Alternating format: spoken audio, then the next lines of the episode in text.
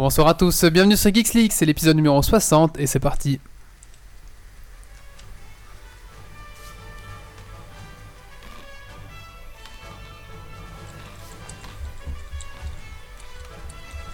Venu d'un étrange et lointain univers, l'incroyable ligue des geeks extraordinaires vous parle d'actu tech et de software. Et ils ne sont jamais tombés à court de bière.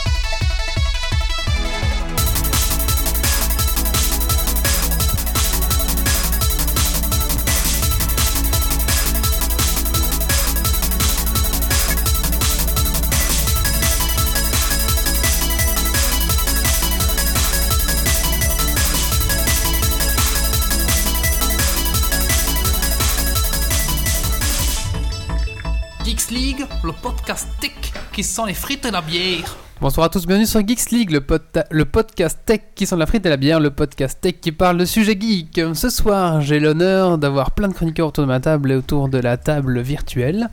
Nous avons Titi, bonsoir Titi. Bonsoir tout le monde. Alors Titi, qu'est-ce que t'as fait de geek ces 15 derniers jours?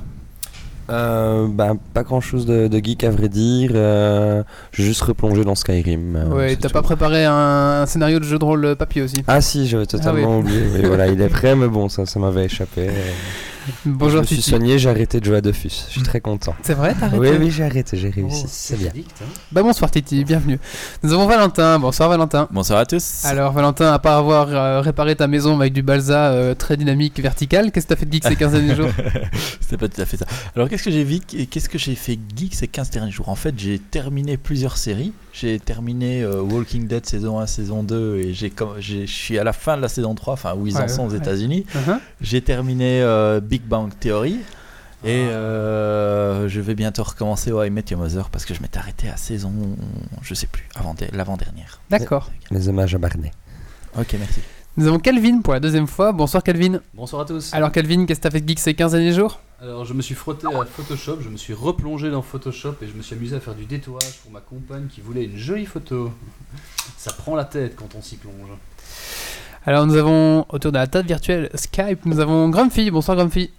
Hello Alors Grumpy, qu'est-ce que t'as fait de geek ces 15 derniers jours? Euh, Les 15 derniers jours, j'ai fait. euh, Non, plus de jeu de rôle, ça c'était avant. Euh, du jeu de société, euh, beaucoup de programmation euh, pour un site de jeu de rôle, donc euh, parfait quoi. D'accord.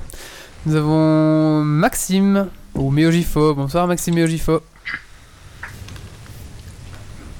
Maxime, si tu es là, frappe trois fois. Bonsoir, bonsoir. Alors, qu'est-ce que t'as fait de geek ces 15 derniers jours?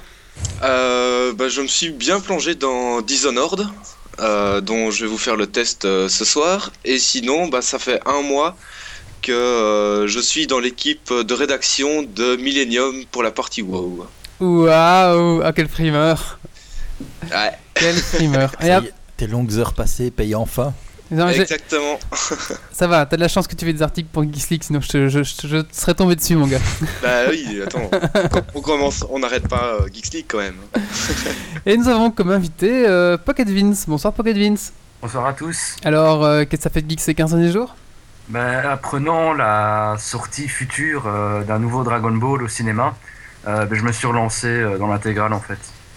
L'intégrale, euh, ah, pas mal. Il y a du boulot, là, ouais. Euh, Dragon Ball euh, Z, euh, GT et tout le Ben, reste là j'ai commencé d'abord le Dragon Ball, puis je vais m'attaquer au Z. Il y a quand même un truc qui m'a fort perturbé, j'avais oublié qu'il y avait autant de zboob dans, euh, dans les Dragon Ball. C'est vrai Ah ouais, je- Ah, blindé su. sans, sans Goku, on le voit quasi tout le temps à Walpé et ah, ça m'a troublé. Ah ouais. Ouais, surtout le début, ouais. Alors, ben, il est temps pour nous de vous Euh. présenter le sommaire de l'épisode. Oui, Valentin. Et toi, qu'est-ce que t'as fait de geek ces 15 derniers jours? Alors, Ah moi, ce que j'ai fait de geek ces 15 derniers jours, je suis en train de regarder pour euh, compléter ma panoplie de GN. Euh, je me prépare à refaire du, du- du jeu de rôle et j'ai pas mal travaillé pour Geeks League, notamment pour toute la partie vidéo euh, de la page euh, internet du site. Donc si vous tapez, euh, enfin en haut il y a une petite page podcast vidéo, vous pourrez voir déjà l'avancée du travail. C'est pas fini à 100%, mais on avance bien, quoi. Donc j'ai surtout fait ça. Et j'ai rejoué à Constructor, mais j'en parlerai plus tard. Et donc, j'allais dire, on parle tout de suite du sommaire de l'émission. Alors, au sommaire, ce soir, nous allons parler, dans l'ordre, de Bilbo Hobbit, un bond vers un nouveau cinéma. On expliquera plus tard. Le test de Dishonored. Ensuite, euh, nous allons parler de Pocket Vince et de Vitalism, donc c'est son dernier album. Ensuite, Valentin va nous faire un tour du propriétaire de la Wii U. Et pour finir, nous allons parler de la cryogénisation euh, en long et en large. Eh ben c'est parti, hein. on accueille la chatroom. Bonsoir la chatroom, bonsoir à tous ceux qui nous suivent. N'hésitez pas à poser vos questions ou à compléter si on vous dit des bêtises euh, sur la chat. On est là pour ça. euh, on- et on vous lit, on participe. Vous pouvez participer. Ce podcast est aussi votre podcast. Bonsoir à tous. Et c'est surtout le podcast 60 là quand même. C'est pas mal les gars. On commence à accumuler, Ouais. à accumuler les chiffres. Hein. Où est le Allez Et si tu comptes toutes les bières qu'on a bu. euh, Ah oui, là c'est ça pas fait 60. beaucoup, hein. là. Ah, là, on dépasse. euh, 60. Allez, vous êtes chaud? C'est parti. Allez, on lance le premier sujet et on va parler de cinéma. C'est parti. Où est le bouton Le bouton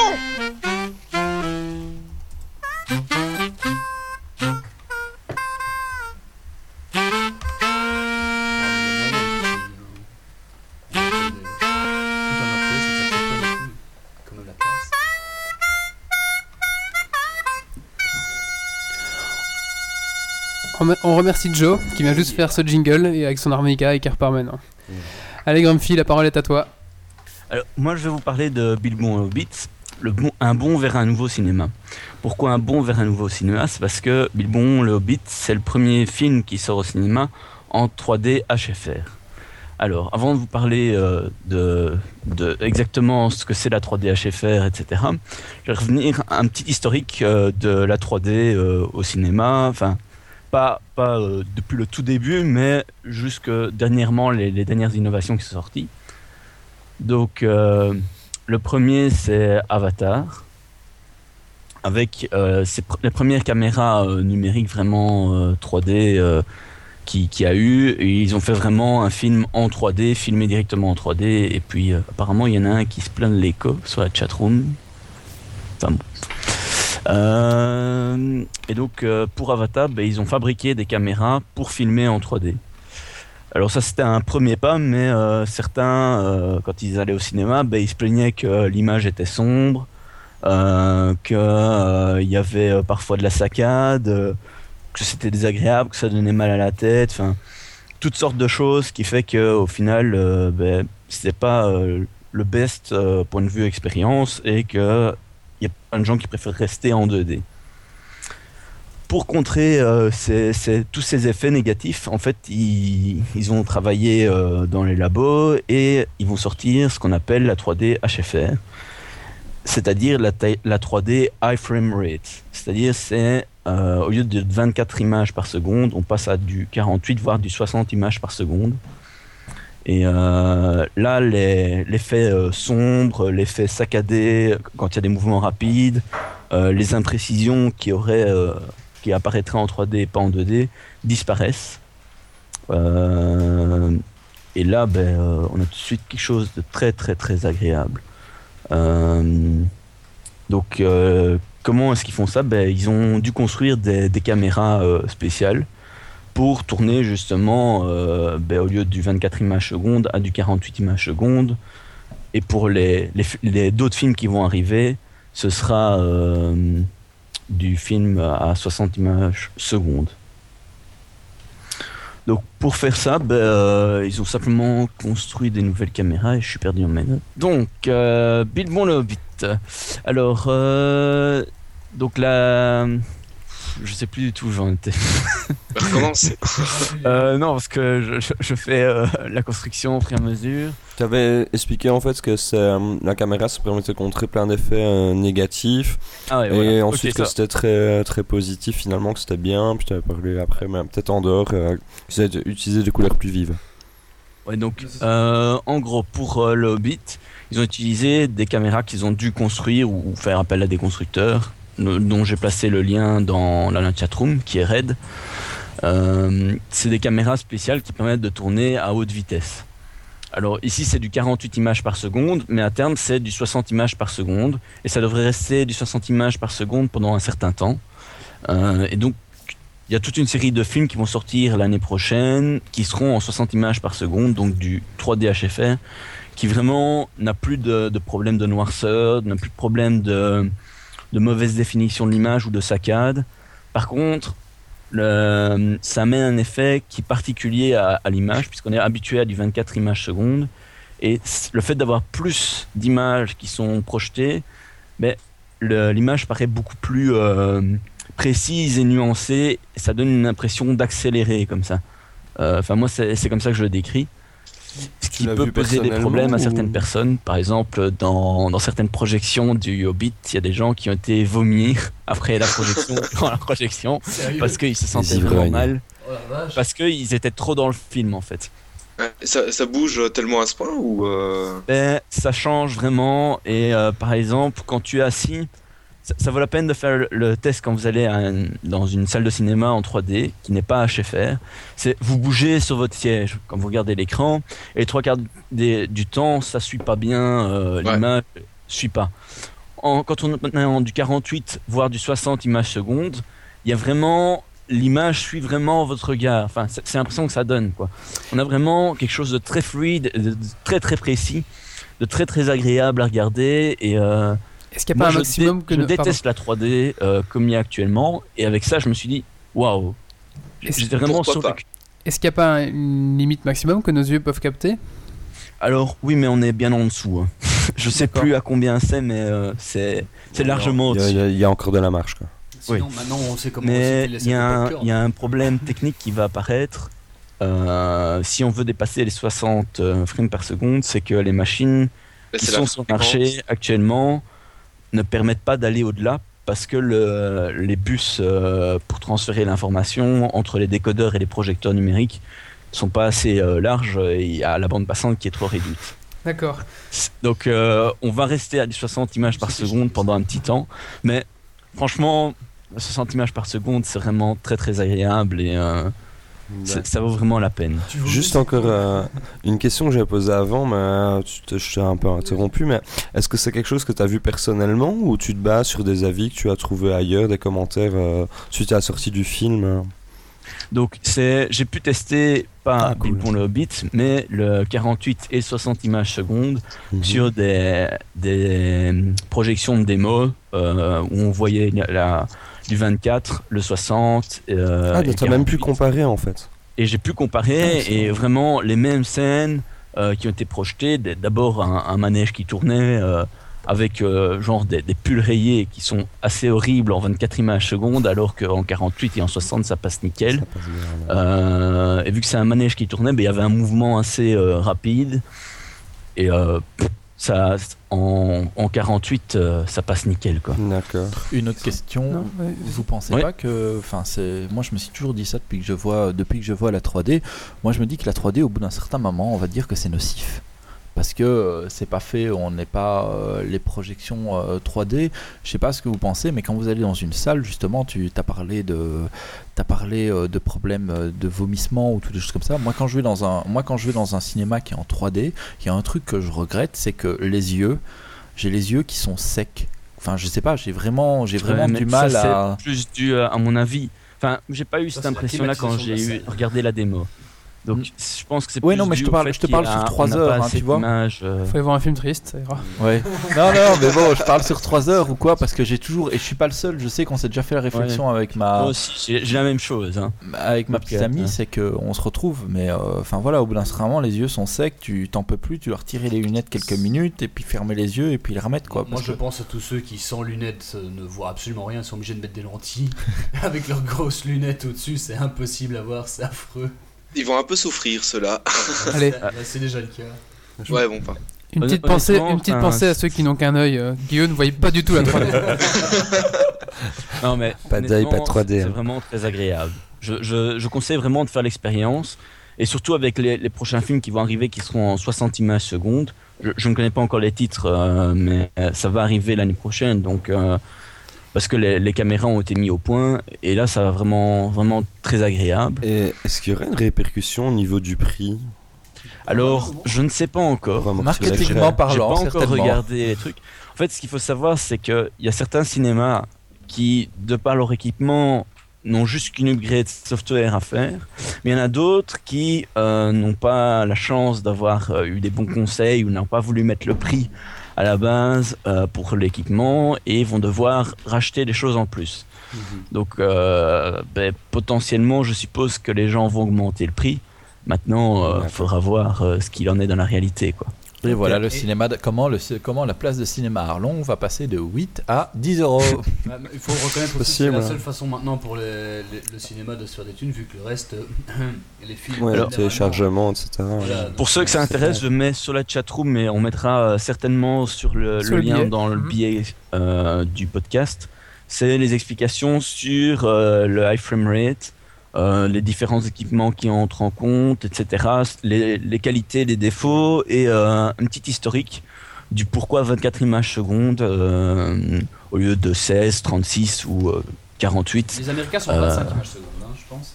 Donc voilà, c'est des petites choses intéressantes que je vous laisse aller lire parce que si je dois tout expliquer, Ouais, il y a tous les détails techniques. euh. Euh, Voilà. J'ai mis une vidéo aussi de Peter Jackson qui s'amuse à parler de sa 3D. Sinon, petite question, euh, vu qu'on vomit déjà avec la 3D HFR, si c'est un film Non, où c'est des bateaux et qu'on est, sur la film mer, ça donne quoi Donne envie. Tu vomis deux fois plus? Tenez un petit sac s'il vous plaît. Ah, c'est pour le popcorn Non, non. Tu dois Il imaginer. faudrait enfin, des, des sièges avec un sac intégré en fait euh, devant. non, Comme ça, c'est tranquille, tu, tu pars pas de la séance, tu vois, Ah. tu restes. Ah, c'est marrant, celui, qui était avant, il a mangé des spaghettis. Allez, on va, on va passer à la suite parce que ça, C'est on, bizarre, on c'est- arrive de- dans le, crado. C'est bizarre, j'ai l'odeur en plus. Alors, euh, Grumpy, t'as encore quelque chose à dire 4D. là-dessus? 4D. Donc c'est le, le 3D HFR, ça vaut vraiment la peine de tester et c'est que un, un début dans les révolutions du cinéma puisqu'il y a bientôt le son 3D qui va arriver et ça j'en reparlerai certainement une autre fois quand je saurai un peu plus. D'accord, on va clôturer ici sur cette petite note et on va maintenant donner la parole à Valentin qui a envie de parler avec son coup de cœur, coup de gueule. Coup de gueule Coup de cœur.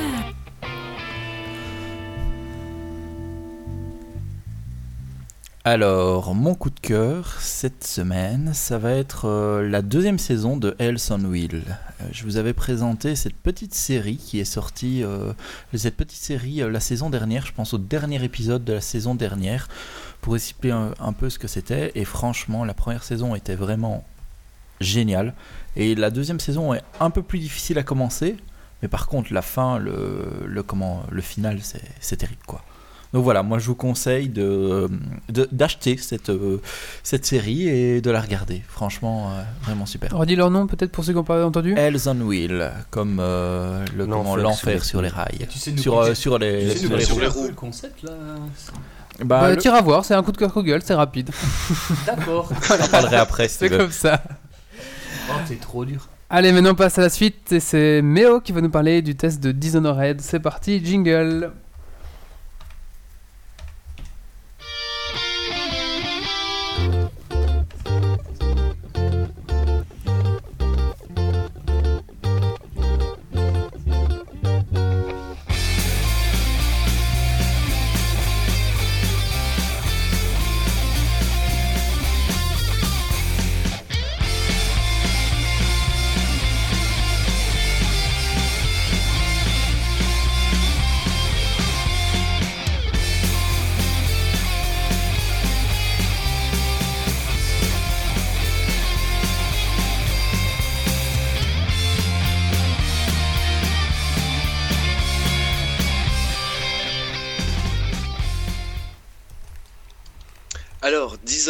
Eh bien, c'est un jeu qui est édité par Bethesda et développé par Arkane Studio. On pourrait le qualifier de jeu d'action, d'aventure, infiltration, le tout en vue à la première personne. Euh, comme ressenti euh, que j'ai eu sur le jeu, ben, c'était qu'il était vachement inspiré de Bioshock, euh, suivant les, décors ainsi que la roue pour choisir ses armes et ses pouvoirs, mais également par Deus Ex et Deus Ex Human Revolution, au vu euh, du très grand nombre de chemins possibles pour euh, réussir une mission. Qui a un côté RPG aussi. Oui, tout à fait. Euh, L'histoire se passe dans une Angleterre victorienne tournée à la sauce steampunk. Donc euh, un peu euh, révolution industrielle, mécanique et tout ça. Donc on incarne Corvo, qui est un garde du corps de l'impératrice et de sa fille. Et dès le début du jeu, en fait, on est victime d'un complot. Et euh, on nous accuse du meurtre de l'impératrice et du rapt de sa fille. Donc on l'aura vite compris, le but de ce jeu sera de laver son honneur en destituant les imposteurs et euh, en supprimant le régime de terreur qui règne sur toute la ville. Le tout est de savoir si on veut se la jouer en mode vengeance ou en mode justice, car tout le jeu est basé sur des choix. En effet, euh, on peut soit choisir de tuer tout le monde, soit le épargner tout le monde. Quoi. Alors, au total, il y a 5 capacités à débloquer euh, et à faire évoluer en, collectant des runes cachées dans tous les niveaux. Et chaque pouvoir a deux paliers. Donc, ces pouvoirs sont la vision des ténèbres, qui permet de voir à travers les murs pour savoir où sont les ennemis, euh, leur champ de vision euh, et tout ça. Le clignement, qui a un sort de téléportation qui est idéal pour, pour atteindre les endroits logiquement inatteignables ou pour arriver derrière un garde rapidement pour, pour l'éliminer. Il y a le pli temporel qui peut ralentir, voire même stopper euh, le temps. La nuée vorace qui fait apparaître une nuée de rats qui fonce vers les ennemis pour, euh, bah, pour les bouffer, tout simplement. Une vidéo de ce truc là, c'est dégueulasse. hein. La nuée de rats, c'est particulièrement gore. Ouais, je je l'ai pas encore débloqué, mais j'ai assez hâte euh, de la voir. Il y a la rafale qui projette en arrière tout ce qui se trouve devant nous. Et la possession qui nous permet de prendre le contrôle d'un animal et au deuxième palier d'un être humain, carrément. Donc un, un exemple d'action, eh bien on arrête le temps, on tire 5 balles vers 5 gardes différents, et puis on utilise le clignement pour s'enfuir sur une corniche. Et quand le temps reprend son cours, eh bien les 5 gardes reçoivent les 5 balles euh, dans, dans la gueule, se font tuer et personne ne sait euh, bah, d'où ces balles viennent. Quoi. Les deux mots qui correspondent parfaitement au jeu sont euh, liberté et créativité. Le level design est bah, tout simplement somptueux, car pour chaque mission, il y a presque 5 moyens de, de l'effectuer. On peut y aller à la bourrin par la porte principale, on peut passer par les toits, par les sous-sols, retourner les systèmes de sécurité contre leurs propriétaires, mais également euh, plein d'autres moyens. On est li- vraiment libre de faire euh, ce que l'on souhaite. Le jeu regorge également de plein d'objectifs secondaires, qui fait que quand on les accomplit, euh, il nous rapporte de bons bonus, soit des munitions, soit la possibilité d'augmenter un des, des cinq pouvoirs, etc. En fouillant bien tout, on pourra trouver des livres nous expliquant l'histoire de la ville et ce qui s'y passe, un peu à la Bioshock euh, premier, euh, avec les lecteurs de cassettes qui nous racontaient euh, l'histoire et ce qu'il se passait. Donc l'exploration est vraiment bien récompensée tant au niveau de l'histoire que niveau récompense, mais on peut également euh, avoir des indices sur sa mission qui, qui nous facilite un peu la tâche. On apprend où sont les cibles, euh, comment ouvrir des coffres euh, et, des trucs comme ça. Et le point le plus fort, c'est qu'on peut terminer le jeu en ne tuant personne. On peut assommer, endormir, marquer au fer rouge pour bannir la cible de la ville et tout ça. Mais si, on, si on ne veut vraiment tuer personne, on peut, euh, on peut le faire. Quoi. Et ça, c'est... Mais quel est l'intérêt? Ouais, mais c'est le, le plaisir de faire vraiment du... euh, C'est assez novateur quand même. Ouais, voilà, Ouais, C'est, vraiment en mode fantôme, quoi. Vraiment, tu, euh, tu te fais pas repérer, tu tues personne, rien du tout, quoi. Vraiment, euh, il y a des choses qui se passent, mais personne sait que c'est toi qui l'as fait, quoi. Et ça, c'est c'est le premier jeu de, enfin, de la série, il n'y a pas eu de suite, il n'y a rien eu d'antécédent à ça. C'est Non, non, c'est le, c'est le premier. ouais, C'est- donc, euh, sûrement, il y aura sûrement des suites, etc. Enfin, moi je trouve que ça est vraiment bien. Mais il y a déjà un DLC qui est disponible. Un fameux DLC. mais attends, mais les DLC ils sont prêts avant que le jeu sorte. Hein. euh. Ouais, c'est Ouais, ça. quoi. Mais le jeu, le jeu est sorti il y a deux mois, c'est ça hein un truc Un comme peu ça. plus ou moins, ouais. Après deux mois en DLC, oui, celui-là il existait en même temps. Donc il y a un autre gros point, euh, c'est que certains événements sont aléatoires. Donc par exemple les rondes des gardes, la position des cibles euh, ou les indices même que l'on a obtenus, ben, tout ça peut changer d'un essai à l'autre. Quand, quand par exemple on se fait tuer et qu'on recharge sa partie, ben, ces événements-là peuvent, euh, peuvent avoir changé. Donc genre euh, on sait qu'il y a un garde qui va passer, ben, on, recharge, on recharge la partie et ce garde ben, ne passe plus. On se dit il va passer quand? Est-ce que je peux passer ou pas? Parce que on, on s'attend à ce qu'il arrive quoi. Ça, je trouve ça bien parce que je suis pas hardcore gamer, mais les jeux avant, enfin, tu mourais beaucoup trop, c'était trop difficile. Maintenant, je trouve que les jeux ont trop de facilité. Ouais, mais là on retrouve fois, vraiment. tu prends tes euh, en fait, ils, automatismes rev- et ils voilà. reviennent vraiment à un style euh, hyper classique, Mhm. euh, vraiment, enfin assez dur quand même, où euh, on meurt assez rapidement quoi. Parce que notre personnage, en fait, euh, n'est pas super résistant. Et donc, euh, si on affronte euh, en face à face euh, un, ou plusieurs ennemis, on peut y parvenir, on peut réussir à, l'avoir, mais c'est. Enfin, un, ça va, deux, c'est plus chaud, mais quand ils sont 4, 5, là, c'est vraiment, là, vraiment abusé, quoi. Donc, finir une mission ben, peut se, se faire assez rapidement si on y va à la bourrin, en fonçant tout droit et en, en désinguant tout le monde. Mais si on explore toutes les zones à fond, ben, on peut vraiment y passer euh, plusieurs heures. Surtout si on essaye de faire euh, ben, le trophée le plus, euh, le plus extrême, donc c'est ne pas se faire détecter une seule fois. Mais euh, quand il faudra vraiment jouer avec finesse. Euh, mais euh, quand, quand on y arrive, c'est vraiment un bonheur. Mais si on choisit l'option bien bourrin, ben, la jouissance c'est aussi de la partie, car les combats sont vraiment très nerveux et euh, il faudra vraiment euh, user des pouvoirs, euh, de l'arme à feu et de l'arbalète pour venir à bout euh, de nos assaillants. Donc on sent vraiment la nervosité dans, le jeu. Un facteur qui est assez amusant et qui est aussi à prendre en compte, c'est l'état de chaos. Donc plus on tue de gens, plus on fait de carnage, ben, plus ce niveau de chaos augmentera, ce qui fait que le jeu deviendra beaucoup plus sombre en ambiance. Déjà qu'à la base il n'est pas joyeux, ben, ça s'intensifie encore plus. Donc le nombre de, soldats euh, augmentera aussi, puisque forcément il y a, de plus en plus de, de morts et tout, donc la garde s'intensifie. Et la fin du jeu est différente suivant le niveau de chaos auquel on est. Pour ma part, vas-y. Bah, si tu tues personne, en fait, tu finis avec des, des petits poneys et des arcs-en-ciel. je sais pas. T'as mon mot, t'as moi Ouais, voilà, exactement. Mais moi, pe- perso, tu vois, pour le moment, euh, je la joue en mode euh, je tue tout le monde, mais j'essaye d'être le plus furtif possible. Je sais pas si, euh, si c'est. Enfin, si vous voyez un peu le concept, c'est assez spécial, mais c'est vraiment, enfin, vraiment un truc que j'essaye de faire un maximum. Donc j'explore un maximum de zones, je, je parcours les toits, les corniches et les trucs comme ça. Mais dès que je vois un ennemi, ben, soit je sors mon arbalète pour le choper du haut des toits, soit je m'approche furtivement pour l'assassiner, Mhm. mais je cache aucun corps. Enfin, limite, je les déplace pour qu'ils soient encore plus visibles. Style, je les mets en plein milieu des rues euh, et des trucs comme ça. Résultat, ben, je suis en chaos total. Et euh, même si euh, j'ai pas encore fini le jeu, il y a une véritable tension qui s'installe. euh, Les gardes sont vraiment aux aguets. Et dès qu'ils entendent un bruit, ben, ils sont tout de suite alertés. Ils se disent qu'est-ce qui s'est passé? Euh, Il y, a, il y a eu un truc là-bas. On va voir et tout.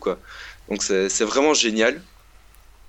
Donc pour conclure, euh, je dirais qu'on n'est jamais pris par la main.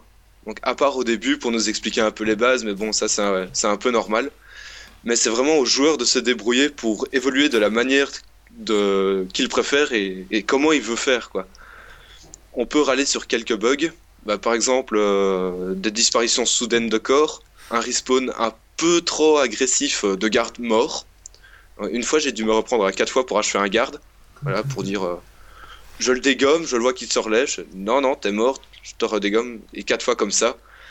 Mais euh, mais le jeu est vraiment bon, vraiment beau et euh, on a une super grande liberté dedans donc ces petits bugs on, on passe euh, à côté euh, sans aucun problème quoi. J'ai vu qu'il était super bien coté sur jeuxvideo.com. Il est coté à Ouais. 19 sur 20. C'est assez Ouais. rare quand même. On, on tourne souvent dans les 18. euh, 19, je pense que c'était euh, Half-Life ou quelque chose comme ça. mais, euh. Enfin voilà, Ouais, c'est bah, vraiment. des, euh, les jeux- des Dragon Age, Origin aussi euh, a eu un 18 je pense. Ouais, un 18, mais je parle de 19. 19, Ouais, ouais, a 19, rarement des c'est vraiment. Il il est vraiment bon, quoi. Si vous ne l'avez pas encore, franchement, euh, Il existe sur allez, allez l'acheter, quoi. Ah. Il vaut, il vaut le détour et il vaut le fait euh, d'être euh, D'accord, d'être joué, quoi. Il coûte 60 euros, je suppose, comme tous les jeux. Et sur quelle plateforme, tu sais dire? Il est sur euh, 360, PS3, PC, euh, Ouais, c'est tout. Et ça s'appelle Dishonored. Dishonored, ouais, T'as joué à fait. sur quelle plateforme toi? Euh, je suis sur PS3, PS3, mais, euh, Et mais les- j'ai un pote qui joue sur, euh, sur euh, PC, tout en ultra, et euh, déjà sur PS3 il est beau, Ah. mais sur, euh, sur, la, sur le PC en ultra il est juste magnifique. Et sur un écran Question. cinéma 60 images secondes. tu pleures devant tellement que c'est beau. Question euh, les temps de chargement sur PS3, ils sont comment? Ils sont courts. Court Ils- Allez, je vais dire 10 secondes. D'accord, Ah ouais, quand même. ok. Ouais, ouais, franchement, euh, Ouais. c'est c'est vachement court, quoi. Ok. Merci euh, Méo. Voilà. Merci beaucoup. On va maintenant passer au coup de cœur, coup de gueule de Kelvin. Coup de gueule. Coup de cœur. Oui, alors moi ce sera un coup de gueule en fait. Euh, autant euh, j'aime beaucoup euh, Battlefield 3, autant euh, ces derniers temps euh, j'en ai marre de deux choses. De un, les mises à jour euh, perpétuelles, euh, puisqu'ils sont en train de mettre en ligne euh, tous les add-ons qu'ils ont sortis.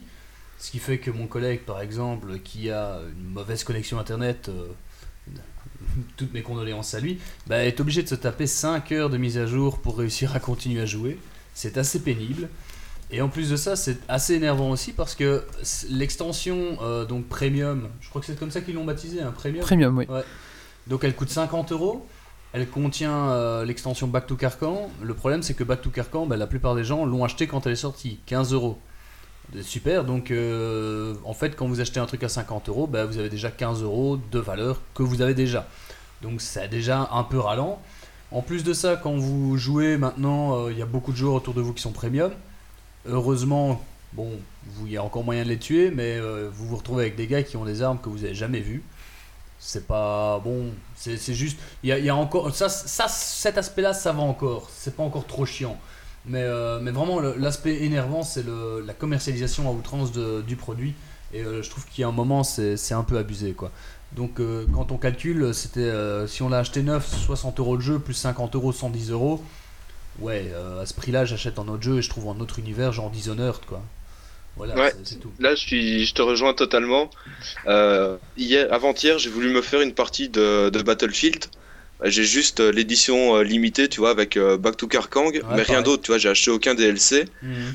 Et genre, j'ai dû me taper 2 gigas de DL pour pouvoir y rejouer alors que j'avais rien en plus. Et je suis là, sérieux, putain, quoi. Ouais, c'est toutes leurs extensions qu'ils sont en train de mettre en ligne et à chaque fois c'est pareil. Et, c'est, et à mon avis, c'est pas fini parce que la pack premium contient toute une série de, de mises à jour. Et du coup, Deux. euh, ouais, deux. Il y en a encore deux qui vont arriver. hein. Ah ouais, c'est ça. Donc, euh, Il y en a une qui s'appelle End of the Game et il y en a encore une après. Et mon, colla- mon collègue m'a dit, il a été voir des critiques pour savoir un peu bon, si ça valait vraiment la peine. Et en plus de ça, le problème des extensions, c'est que les, ca- les nouvelles cartes euh, sont surtout adaptées PC. C'est déjà le cas sur PS3. Il y a certaines cartes qui sont tellement grandes. Bah là, j'ai joué euh, pas plus tard que, que tout à l'heure. Les cartes sont tellement grandes que tu, tu galères pour trouver un ennemi. Ils sont tous dans des avions, des hélicoptères. Alors si les cartes sont encore plus grandes, bah ouais, tu te fais un peu chier. Tu, limite, tu vas à la pêche, quoi. Parce que tu cherches, tu cherches une cible. Donc euh, si t'es pas sur PC, bah tu vas, tu vas cueillir les pâquerettes, quoi. C'est vrai que je trouve que c'est un peu n'importe quoi aujourd'hui le fait de sortir des jeux totalement incomplets, bourrés de bugs, et puis nous, nous embêter avec une tonne de mises à jour, et puis qu'après il faut encore acheter des DLC et compagnie. euh. Ah. Ouais, je trouve ça, ça, chiant. fait, Ça C'est- sur, euh, sur le fait de quand on a le jeu et, euh, et que dès qu'on l'installe, on a une mise à jour. Ça, j'ai appris euh, cette semaine pourquoi. Ah, En fait, euh, les développeurs euh, donnent euh, le jeu à, à l'éditeur parce qu'ils ont des deadlines et tout ça.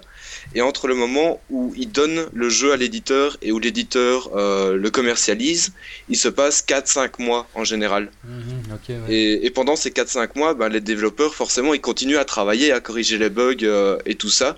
Et ils implémentent les trucs et ils peuvent pas donner à chaque fois des nouvelles versions euh, à l'éditeur parce que l'éditeur, ben, lui, il a commencé la production de, de ses disques, de ses jaquettes euh, et tout ça, Qui prend du temps. euh, Mais et qui, qui prend du temps. Et donc, euh, on a une mise à jour dès qu'on installe, c'est parce que les développeurs ont continué pendant 4-5 mois. Quoi. Mhm. Rappelez-vous par exemple un jeu On qui était. plus les développeurs, quoi. Comme d'habitude, on les écoute pas et on leur met des deadlines trop courtes et du coup, bah, c'est la merde. C'est l'histoire du commerce. à fait, oui. hein, ouais. Mais ouais, euh, tout à fait. rappelez-vous par exemple du jeu Team Hospital sur PC qui avait été mal développé Ah, et euh, en français, enfin en français parce que en anglais il n'y avait pas de problème, mais en français il a été mal développé. À ce moment-là il n'y avait pas vraiment de patch ou c'était assez dur de trouver encore. euh, bon, euh, ouais, Team Hospital j'avais eu dans un. CD Ouais, il n'y avait euh, pas d'internet, il y avait pas internet tout, et tout euh. ça, ben, laborieux. t'étais, euh, ça buguait au niveau 4, ben ça buguait au niveau 4, point, voilà, et ton jeu il allait pas Et plus puis loin. voilà, tant Et 15 fois jusqu'au niveau 4. Super, ouais. Et Mais- euh, en, en plus de ça, enfin, du coup, moi, ce que la réflexion que j'ai, c'est euh, plutôt que d'acheter un jeu neuf et savoir que deux mois après, bah, il y a une extension qui sort que tu vas devoir repayer 15 euros, bah, moi, je vais attendre que le jeu soit à 30 euros. Ouais, je l'aurai peut-être pas tout neuf, mais c'est ce que j'ai fait avec Fallout 3 en fait. Et Fallout Mhm. 3, je l'ai eu pour 30 ou 40 euros et toutes les extensions étaient sur le CD. C'était la deuxième édition. Du coup, euh, tranquille quoi. Bah merci pour ton coup de Ouais, cœur, coup de gueule. On va maintenant passer à la suite et c'est la rubrique de l'invité et c'est Pocket Vince qui va nous présenter son dernier album, Vitalisme.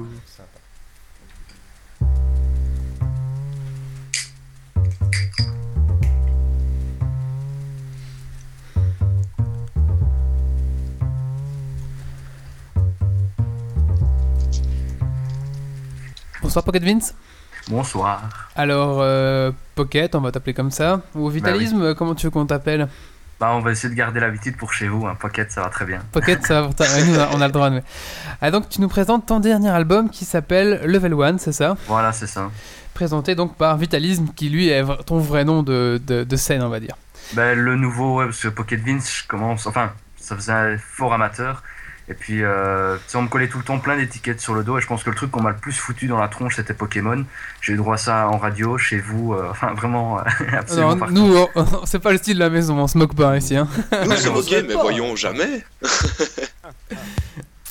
Et donc tu nous, tu nous présentes ton, ton dernier album. Est-ce que donc là, là, j'ai j'ai ici ton, ton album. Est-ce que tu veux que je passe certains extraits ou tu veux nous présenter avant ton album? Oh, ben, c'est comme, euh, comme tu le sens. euh. Ok, donc là je passe la première qui s'appelle Hacking. Ah, ouais.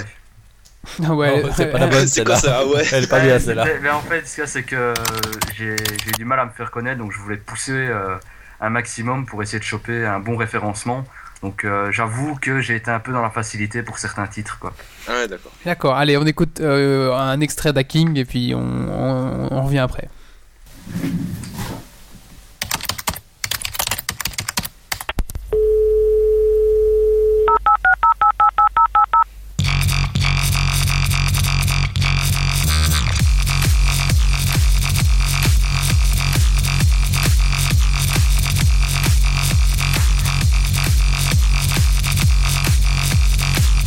21.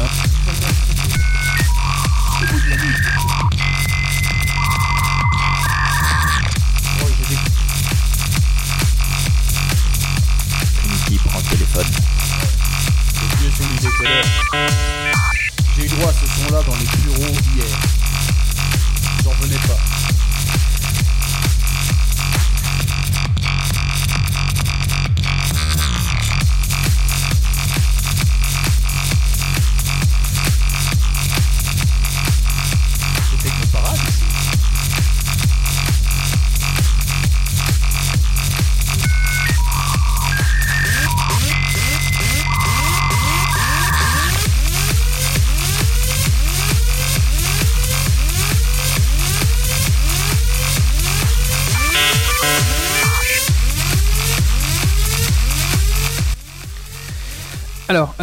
Pocket, t'es toujours là Ouais, ouais, bien sûr. Alors, est-ce que tu veux nous parler un petit peu de, de cet album par rapport à l'ancien? Donc, moi j'avais écouté l'ancien. Quelle a été l'évolution que tu as, réalisée dessus ou quelle, quelle est vraiment l'orientation que tu as voulu donner à, l'album en fait? Ben, déjà, donner un petit côté un peu plus pro, on va dire. Mais ce qu'il y a, c'est que quand j'étais encore à l'époque euh, Pocket Vince, ben, j'ai beaucoup essayé en fait d'imiter euh, ce que j'entendais autour de moi.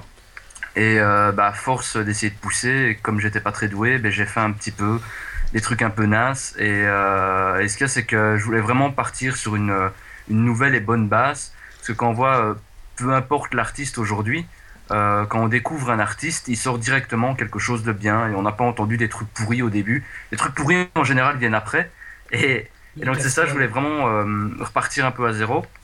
Euh, J'ai cru que ça allait, être, ça allait être facile entre guillemets, que tous ceux qui aimaient Pocket Vince allaient suivre euh, le mouvement. Et en fait, non, pas du tout. Donc euh, ben, c'est le, petit challenge qu'il y a derrière, quoi. Mais sinon, c'était vraiment euh, pour repartir sur de bonnes bases, quoi. Et, puis maintenant, ben, faire ce que j'aime à la place d'essayer de faire ce que, les gens pourraient aimer. Bah, juste un, petit truc en fait, euh, je sais pas si tu connais ou pas, mais il y a un, groupe, euh, enfin moi j'appelle ça, je suis pas expert, hein, j'appelle ça de, l'électro, mais Vitalik en fait. Euh, oui, ben, euh, donc occupe sur un les peu recherches pourrir mon internet, référencement, euh, euh. Vitalisme, Vitalik, tu risques d'être un peu, un peu toujours derrière Vitalik, je pense. Ben, le, souci qu'il y a, c'est que, en fait, donc, je suis inscrit à la SACEM et pas à la SABAM, donc la SACEM en France. Ah Et au moment où je, je me suis inscrit, Mhm. euh, j'avais déjà ce projet, entre guillemets, de repartir euh, de zéro. Et donc, ben, j'avais une petite case euh, pour entrer euh, mes pseudos euh, que je voulais déposer. Ouais. Euh, je voulais pas tomber dans la facilité avec des œufs, machin, et ainsi de suite, ou composer avec mon vrai nom. Donc, euh, Vincent, machin. Mhm. Et, euh, et j'ai donc longtemps réfléchi à, à un deuxième pseudo. Et ça a été super compliqué parce que j'ai vraiment bouffé du Google non-stop. Et euh, à chaque fois que je trouvais un pseudo, le plus souvent il était déjà euh, pris Ouais. ou euh, un amateur l'utilisait, des trucs comme ça. Et, euh, et au final, même pour Vitalisme, par exemple, quand je suis tombé là-dessus, euh, ben, le nom de domaine vitalisme.com est repris par une société pharmaceutique. J'attends qu'un jour ils oublient de payer, j'essaierai de le reprendre derrière. Mais euh, non, voilà, ici j'ai vraiment, mais vraiment, vraiment pas d'idée. C'est un peu pareil comme pour les titres. hein. Quand je cherche un titre, au bout d'un moment, quand il n'y a rien qui vient, je prends le premier truc qui passe. Ah, d'essayer d'avoir une certaine lisibilité sur internet, tu prends des trucs, enfin, Voilà, c'est ça. Et ici, taper, je suis bêtement euh, essayé de faire un peu le nostalgique. Et à l'école, quand j'étais encore en primaire, on me disait tout le temps que je manquais de vitalisme. Et donc, Ah euh, ouais, je me suis dit, il y a peut-être un truc à tirer euh, de ça, quoi. Manquer de vitalisme. Oui, c'est Oui, mais révolutionnaire, hein. les enseignants en France sont pas bons. non, je suis belge, hein, moi, en fait. euh. Ouais, il est belge, un Pocket. Non, mais le manquer de vitalisme, ça veut dire que.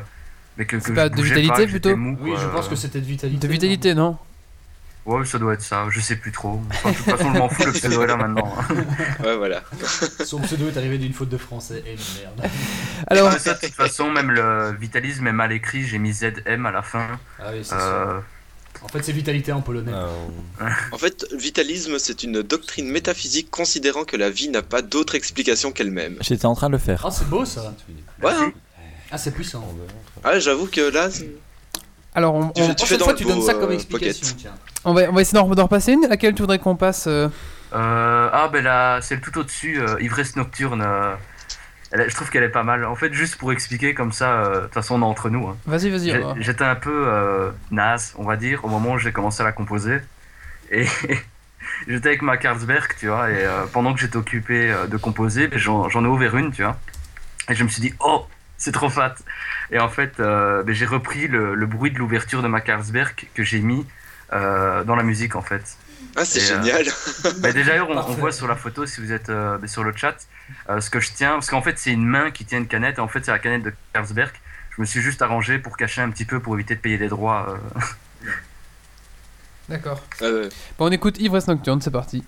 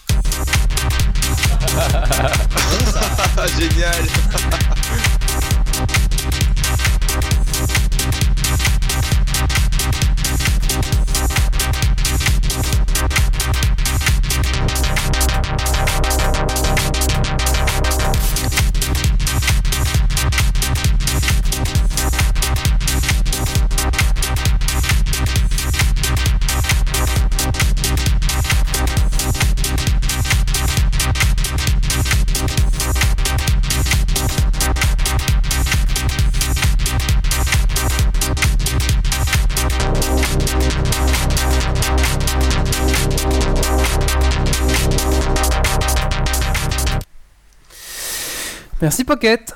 Ah bah cool. merci à vous. hein. Est-ce que tu Ah avais ouais, euh, un, Juste pour un mot pour la fin en Oui. janvier celle-là. Oui, alors j'allais justement dire pour ta promo, où est-ce qu'on peut l'acheter et à quel prix Ah ben absolument partout en fait. Euh, je suis un petit peu sur Virgin, iTunes euh, et compagnie.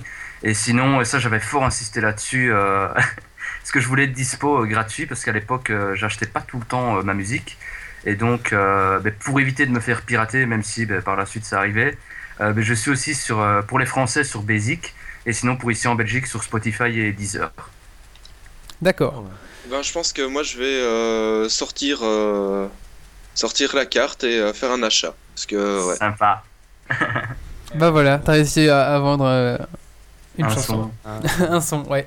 Ah, j'ai- J'aime vraiment bien, moi, franchement. Et si je peux encore faire juste une petite précision, exceptionnellement pour Geeks League, ben, j'offre à tout le monde euh, les sorties passées et celles qui vont venir, donc euh, jusqu'au mois de janvier pour le moment. Donc en se connectant euh, sur free.vitalisme.net avec les identifiants et mot de passe Geeks League, et vous saurez choper tout ça à l'œil jusqu'à la fin de l'année. Waouh. D'accord, voilà, mais. Cool. C'est mais- Noël avant l'heure. Allez, on, la- on peut la mettre sur la chatroom, ouais On va te revendre. Ah oh, y a pas de souci.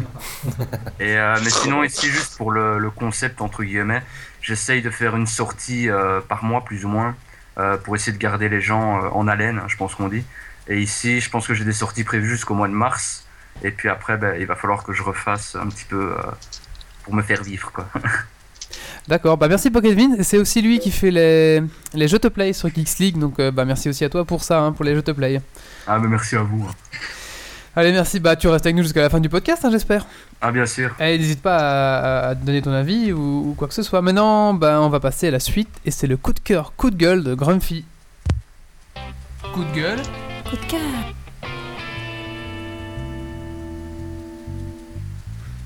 Moi, c'est un coup de gueule et en même temps un coup de cœur. euh, c'est les deux en même temps. Donc, j'ai été au festival en jeu de Louvain-la-Neuve, donc qui est un festival où on présente euh, des jeux de société connus ou des prototypes. J'ai testé un prototype qui s'appelle Time Master que j'ai adoré et seulement euh, ben, le gars n'avait pas de carte de visite, donc pas possible de prendre ses contacts. Par contre, je lui ai donné mon mail parce que je lui disais que je voulais être contacté et ben, il n'a jamais recontacté. Je trouve ça dommage parce que ben, euh, j'aurais bien aimé avoir euh, une idée de l'évolution du jeu, euh, qui est vraiment un jeu euh, qui, qui est vraiment énorme et que j'attends impatiemment euh, sa sortie. Euh, mais voilà, Bon, bah, c'est tout. Peut-être qu'il nous écoute, hein, qui va attendre, euh, se faire Ouais. répondre. hein. Peut-être. Merci. On va maintenant passer à la suite. On va parler, on va faire un petit tour du propriétaire de la Wii U avec Valentin. C'est parti, jingle.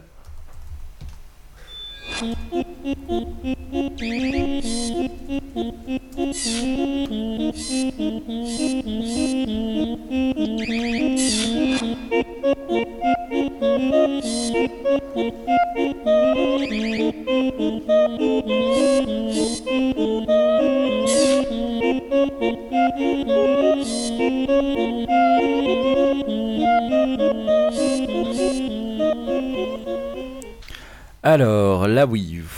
Pourquoi d'abord ce petit tour du propriétaire? Parce que simplement, la Wii, j'en ai toujours eu envie. Mais euh, le problème, c'est que la Wii, ben, l'ayant essayé l'ancienne version, je me suis dit, euh, bof, jouerai avec 2-3 personnes et puis après je m'emmerderai. Donc voilà.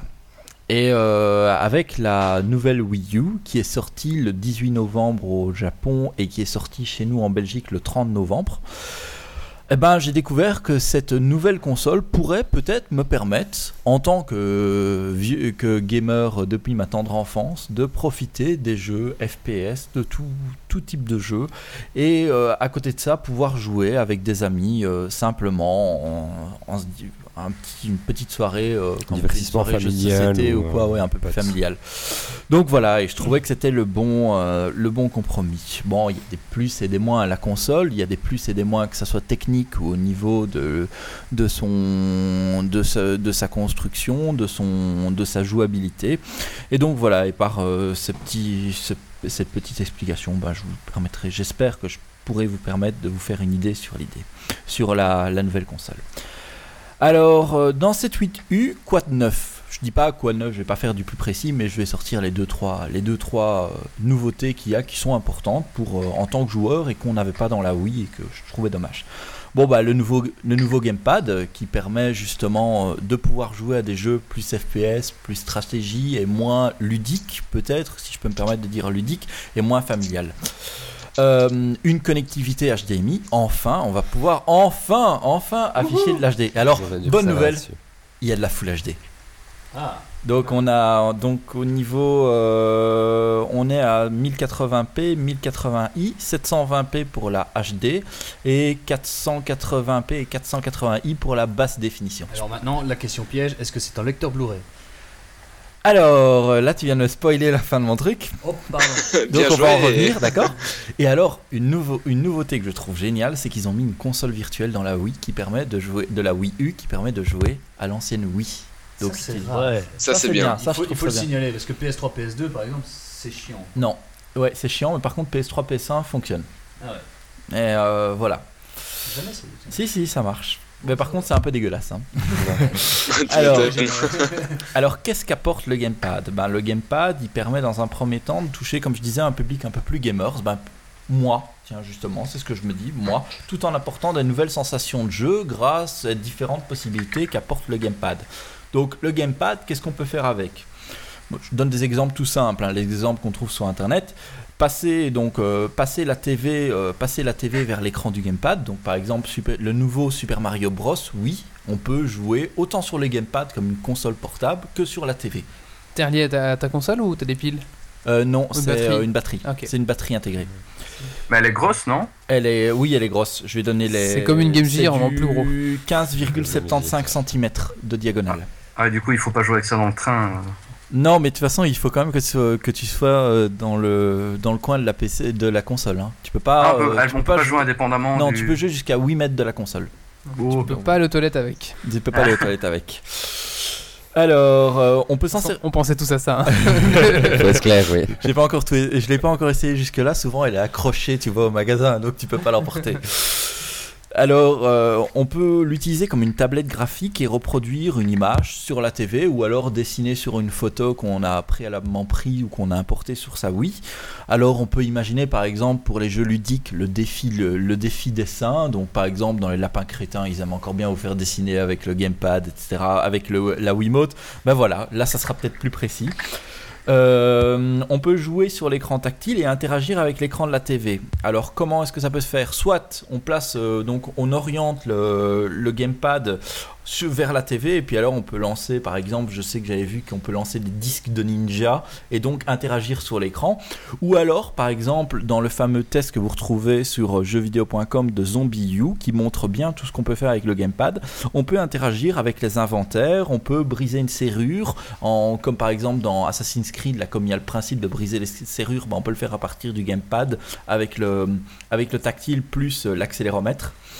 On peut aussi, euh, j'ai vu qu'on pouvait faire autre chose. Donc par exemple, dans justement dans Zombie U, en fait tout l'inventaire, une partie de l'inventaire se trouve là. Alors on active la torche, on active la torche, on prend des armes en cliquant sur le sur l'écran. Je trouve ça beaucoup plus sympa C'est bien, ouais. que d'aller s'amuser à que d'aller mettre- s'amuser mettre à le mettre jeu en pause, à mettre le jeu en pause, euh, etc. ouais. Et il faut savoir que euh, la plupart des constructeurs que j'ai vus, ils essayent, ils essayent de, de ne plus mettre le jeu en pause quand on fait ça.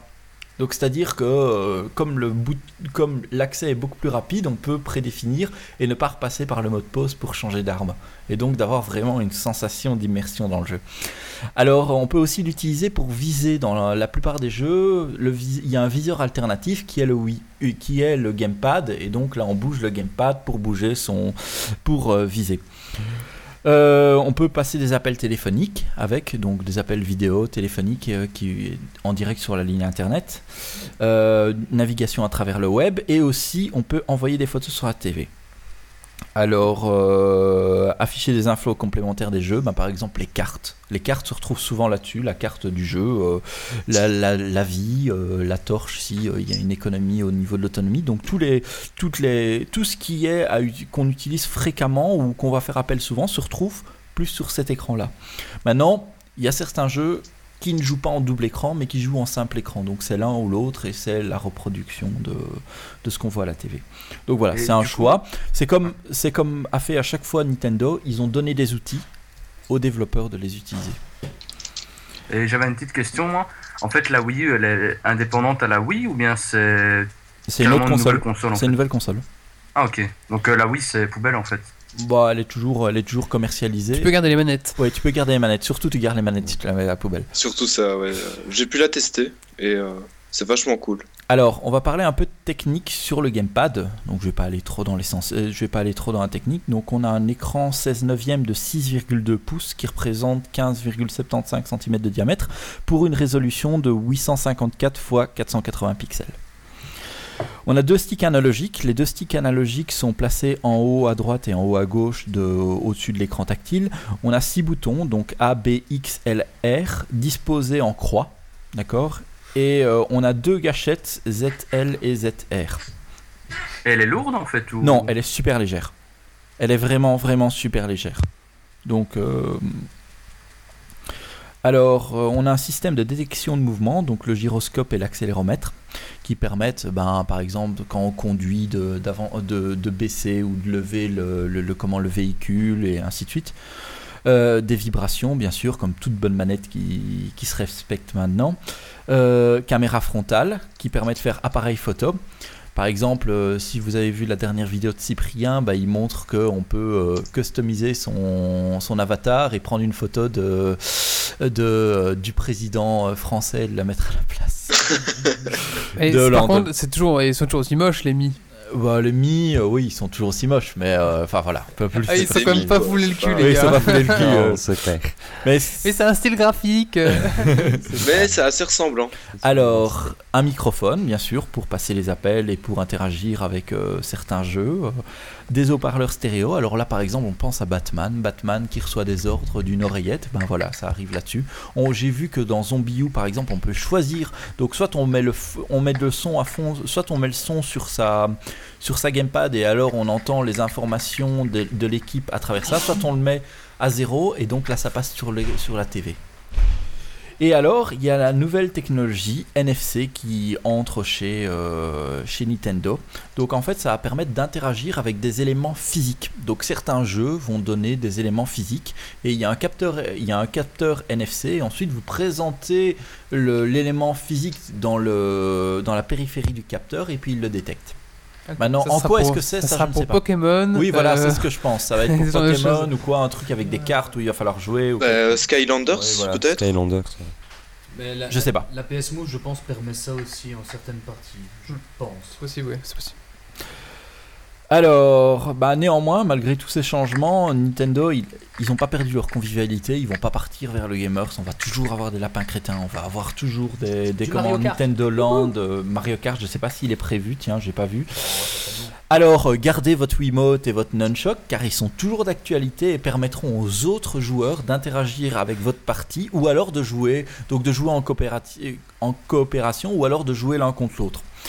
Alors tout ça pour venir sur un point négatif, un seul gamepad par Wii. Donc Je c'est-à-dire que comprends pas. Je- si bah vous, ouais, c'est vraiment dommage. si vous Ça, c'est ça, c'est dommage, ouais. Ouais, c'est dommage, mais euh, enfin voilà. Il y a certains jeux où on joue avec le gamepad et les nunchuck. Il y en a d'autres euh, et les Wiimote. Il y en a d'autres où on Wow. joue que avec les Wiimote. À, ce cas- à- partir du moment où est-ce qu'on est en, en multi, par exemple Super Mario Bros, je sais qu'il permet donc de jouer en coopérativité les deux ensemble. Donc il y en a un qui a le gamepad et l'autre qui a le Wiimote. Et alors en avançant, celui avec le gamepad peut faciliter en débloquant des plus, mais pour les deux joueurs. Donc ils font si- jamais, on n'est jamais l'un contre l'autre, l'un contre l'autre pour ne pas être Mais t'as un mode désavantagé. coopératif. Ouais, c'est plus un euh, mode coopératif. En tout cas, c'est ce qu'ils ont annoncé, c'est ce que j'ai trouvé sur les différents sites. ah, c'est Peut-être aussi au niveau du prix en fait. Si tu mets euh, deux tablettes tactiles ou si tu te dis Oui, ouais, bien la ça. console, si je joue à 4, il me faut euh, 4 tablettes tactiles. Moi, je vois la mise à jour. Euh, Noël prochain, Wii U Motion Plus, où on pourra mettre deux. ouais, c'est possible aussi ça. C'est vouloir. ça du coup, si maintenant on a un ami qui a aussi euh, la tablette, est-ce que euh, ça marche ou Ah, je, non, je ne pense pas. Non, non, c'est une seule par euh, Wii connectée. Hein. Ah ok ok. D'accord? C'est. euh, Enfin voilà. Ouais. Alors, il y a un. Oui, vas-y. Bon, justement, je trouve ça sympa parce qu'ils avaient déjà fait ça un petit peu avant, parce que la GameCube, on va connecter le Game Boy. Et c'est vrai que c'est sympa de pouvoir jouer, d'avoir la carte devant soi, d'avoir un inventaire en séparé, etc. Donc je pense que ça a vraiment apporté quelque chose de plus à la Wii.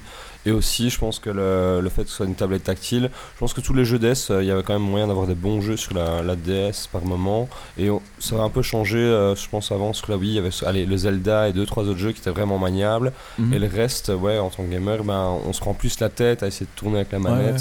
Et c'est bien qu'ils aient changé ça. Mais euh, je regarde par exemple, euh, je regarde par exemple le nouveau Batman qu'ils ont réédité pour Wii U et qui ont changé un tout petit peu le nom. L'histoire est toujours la même. mais Par exemple, tout ce qui est utilisation des gadgets, etc. bah, ça passe par la, par la, par le gamepad. Par exemple, la vision, euh, la vision de recherche, etc. bah, c'est le gamepad. Ouais. Il faut pas que ça soit intense. Il faut pas qu'on doive le, euh, qu'on doive le faire tout le temps. non, mais non, franchement, si c'est quelques minutes, histoire de, de s'imprégner un peu plus dans le jeu, de sentir si c'est un- si c'est intuitif, etc. Je pense que c'est le bienvenu. Voilà, c'est Voilà. ça. Alors, euh, vas-y. Ah, vas-y. continue, je crois que t'avais fini, alors j'allais enchaîner, mais continue. Toujours pas. Alors, euh, la, Wii, la Wii U va amener aussi un nouveau gamepad en plus, le Wii U Pro, qui est en fait le même. Alors, Il y a une raison, il y a une raison et je vais la citer. Il y a une raison, c'est donc le Wii U Pro qui est en fait la même manette que le gamepad sans l'écran tactile. À votre avis, pour quelle raison? Pourquoi est-ce qu'ils ont sorti un gamepad, un nouveau gamepad sans Ah, l'écran je tactile sais parce que tu en as un petit peu parlé tout à l'heure. Personne Euh, Je mettais. Autonomie. Autonomie. Il faut s'attendre à, du- Ah non. à 3, entre 3 et 5 heures avec le gamepad et avec le Wii U Pro qui est une manette comme la manette de la Xbox, elle est assez, euh, elle y est très proche. Euh, on est à 8 heures. Eh ben, en fait, j'avais pensé à autre chose. Je pensais en fait que tu avais le droit à une tablette tactile et que Eh. tu pouvais remplacer les manettes euh, Oui, à ça détection aussi, de par exemple, par défaut, euh, Ouais. des fausses tablettes en fait. Ouais, ben voilà, il y a par Ah, exemple les jeux de course. Les jeux de course, je sais que euh, ils con- ce qui est compatible, c'est le. Wii U Pro avec. Alors, un peu de caractéristiques de la console. Donc, Nintendo avait annoncé 2 GB de RAM. 2 GB de RAM, ce qui était vraiment pas mal pour une console, même très bien pour les consoles du moment. Et en fait, c'est pas tout à fait ça. C'est 1 GB dédié au système et 1 GB dédié pour les jeux. Donc c'est 2 fois 1 GB. Bah, ça va quand même, quoi. Ouais, ça va quand même, bien sûr, mais bon, euh, il faut le préciser, je Par pense. comparaison, Oui, je pense aussi, ouais. une idée de, de ce Non. J'ai la, pas- la Xbox c'est 3 Go. Ah J'ai pas le, j'ai pas le, le comment, le contre-coup ou quoi que ce soit. J'ai trouvé un peu pour certains, pour ça, j'ai pas poussé jusque là quoi. C'est vraiment une présentation. bah, c'est- c'est déjà Alors au, niveau disque dur interne, on est à 25 GB, 25 GB et un taux de transfert de 22,5 mégas par seconde. Au niveau du poids de la console, on est à 1,6 kg. Le processeur, on a un multicœur IBM à 45 nanomètres à 1,4 GHz. C'est fort précis, les Valentin.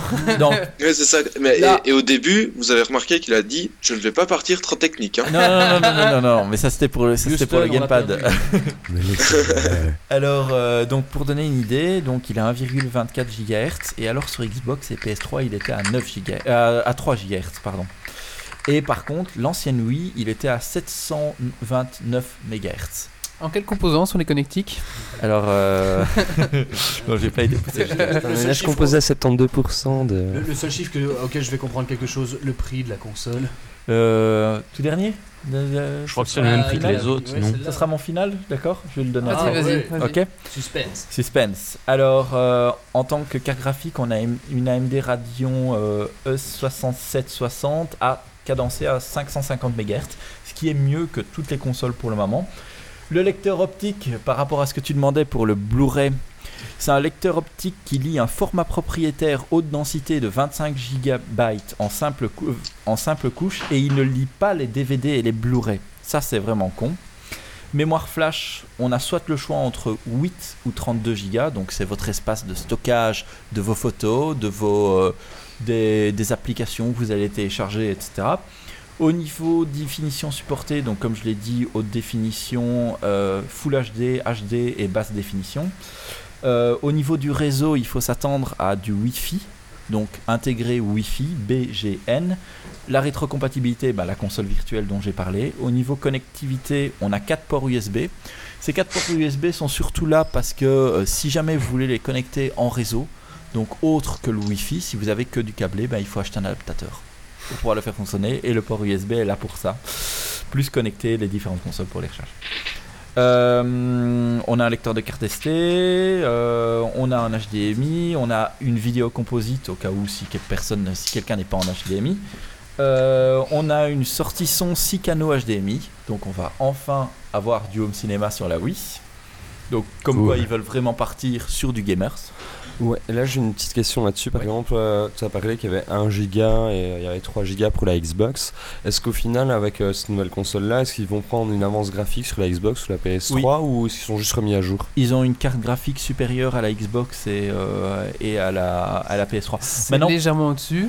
Mais Maintenant, bon, je vais dire un truc. Ils anticipent peut-être pas assez. Je vais pour te quand dire la nouvelle non, c'est console. légèrement euh, au-dessus. voilà. Je, je vais te dire un truc, c'est pas parce qu'ils ont un processeur moindre que ça va moins bien fonctionner parce que les processeurs sont plus la même génération non plus. Oui, oui. Tu vois, ils Euh, sont ouais. gravés, ils sont plus précis au niveau de la gravure. euh, Enfin voilà, c'est donc Puis Nintendo n'a jamais mis en avant non plus euh, beaucoup les trucs techniques. Enfin, c'est c'est plus la nouveauté et les, les gadgets qui tournent autour Ouais, voilà, ouais, et, la manière dont on va fonctionner qui sont mis en avant. Ça, c'est clair que ça, pour moi, enfin, j'apprécie, c'est un plus, mais c'est c'est pour voir s'ils avaient pris aussi en compte l'aspect graphique. Parce que c'est vrai que quelqu'un qui connaît pas le- les jeux, il va voir euh, une image PS3 ou Xbox et une image, euh, bah oui, il va peut-être vite faire le choix quand même, je trouve. Mais maintenant, maintenant, si tu regardes, euh, là, ils indiquent qu'elle va fonctionner en 1080p. Si tu prends une PS3, elle fonctionne en 1080p à l'écran de démarrage. Quand tu joues, c'est du, c'est du HD. Donc c'est pas du C'est Full du HD. 720. C'est du 720. Mais aussi, le truc, c'est que, ok, avec la Wii U, ils ont un léger pas en avant sur euh, la 360 et la PS3, mais l'année prochaine, euh, il y a la, la PS4 et la 720 qui, qui sortent. Donc là, ils seront de nouveau euh, en retard, quoi. Ouais, ouais, bien sûr. Mais, mais comme, euh, comme Grumpy l'a dit, euh, Nintendo vise la nouveauté et des gadgets autour et pas, euh, pas la puissance technique et graphique. Le gameplay, quoi. Hmm. Le gameplay. Ouais, voilà, c'est c'est une nouveauté gameplay qui vise. Quoi. Alors, Ouais. au niveau des au niveau des prix et des packs, on a deux Ah. packs, on a deux packs disponibles. Donc, je parle des packs basiques. Je parle pas des packs avec euh, trois jeux, etc. Donc, je parle des, parle des packs basiques. Le pack blanc. Donc, c'est la console, une mémoire flash interne de 8, giga- de 8 GB, un gamepad et le stylet. 300 euros, plus ou moins. Le pack noir, celui-là, il y a la console, la mémoire flash qui est de 32 Go, le gamepad et le stylet. Ensuite, on a le support Wii U en deux parties, donc pour déposer sa Wii. Le support euh, Wii U pour le gamepad, la station de charge pour le gamepad, le jeu Nintendo Land, et là on est à 350 euros plus ou moins. Ça va, c'est encore. Ça encore- raisonnable. raisonnable. J'avais préparé mon fouet, mais non, ça va. Non, Ah, c'est comme d'habitude, quoi. Très long. Alors, Ouais, Nintendo, il- il- Nintendo vise dans des prix euh, un, peu, un peu inférieurs aussi, quoi. C'est vraiment une autre. Euh, ils visent dans les prix grand public, quoi. Ouais, c'est ça. hein. Mhm. Et tout ça nous amène à mon dernier point, donc les plus et les moins que j'ai trouvé par rapport aux deux trois explications que je vous ai données. Bon alors le plus, ben, c'est une sensation de jeu améliorée par rapport au gamepad, par rapport au fait qu'ils vont toucher un public un peu plus gamer, une, une meilleure performance de la Wii, le Full HD, la rétrocompatibilité, le gamepad euh, qui a plein de possibilités pour les différents jeux qui sont à venir, la télécommande, ah oui ça je l'ai pas dit, le gamepad peut servir de télécommande universelle, j'ai oublié de le citer, donc c'est à dire que Ah, vous pouvez commander Ouais, votre un- TV. Un plus, quoi. Ouais, c'est un plus. Ah, c'est cool ça. Donc c'est une télécommande universelle. C'est pratique, ouais. Le moins, le lecteur optique qui est non compatible DVD et Blu-ray, ça je trouve vraiment inadmissible. Euh, L'autonomie du gamepad qui est de 3 à 5 heures. Je suis désolé, moi quand je joue à la console, je joue plus de 3 heures. Quand je Ouais. sais, enfin je sais pas, mais je joue Si pas tu la- te fais des grosses sessions de peux, gaming, euh, ouais, tu passes euh, Ouais. 5 heures euh, facile, quoi. Ouais, facilement. Mhm. Alors, un seul gamepad par Wii, ça c'est cool. rester connecté avec ton Ça, câble USB c'était pour recharger euh, tu joues comme ça, non? Bah oui, c'est il y a que ça, donc euh, enfin voilà. Ouais. Il y a les accessoires euh, sont non compris, donc c'est-à-dire que si vous voulez une Wiimote supplémentaire, il faut l'acheter. Si vous voulez un Wii U Pro, il faut l'acheter. Je trouve, je trouve ça un peu bête quoi. Ils auraient pu mettre le nécessaire au moins pour jouer à deux, Ouais, parce que c'est quand même un achat. La, Wii- la Wiimote, il faut penser qu'il faut acheter le Wiimote et il faut acheter le nunchuck. Enfin voilà. Et tout le monde ne va pas penser justement à le faire euh, de base, quoi. Ouais. La cadence de CPU un peu faible. Ah, Voilà, je le cite, mais bon, euh, je sais pas ce que ça va donner parce que c'est pas la même génération. Le temps de chargement, le temps de chargement qui est de euh, 4 heures, je pense, pour le gamepad, et je trouve ça un peu, un peu euh, dur pour une autonomie de 5 heures. Donc voilà, c'est tout. Ok, merci. Bien intéressant. On finira par la chanson de Milo. Oh, La Wii U. Bon, voilà. Allez, sur ce, on T'as enchaîne. trouvé la touche fouet. Merci Wally. Elle est plus là, la touche fouet. Allez, on va passer maintenant au coup de cœur coup de gueule de Titi. Coup de gueule. Coup de cœur. Alors, euh, moi, c'est, euh, pour ce podcast ici, c'est plutôt un, un coup de cœur. Enfin, j'ai juste euh, lu dans une petite rubrique euh, faits divers dans les vite vu, vite fait, voilà, des- une rubrique, euh, journal. En fait, euh, pour la sortie du jeu Hitman, enfin, ça fait quelque temps que c'est sorti déjà, à mon avis, mais ils, avaient sorti, pardon, une application où euh, les gens pouvaient jouer un peu à Hitman sur euh, leur téléphone. Et euh, plutôt que d'essayer de tuer des ennemis virtuels, ils pouvaient rentrer le compte Facebook de quelqu'un avec son profil et Hitman devait descendre l'image profil de quelqu'un sur Facebook. Et euh, une fois que c'était réalisé, bah, il y avait une petite cinématique euh, de la façon dont on avait tué le profil en question qui était enregistrée et ça allait se poster sur le Facebook de la personne en question.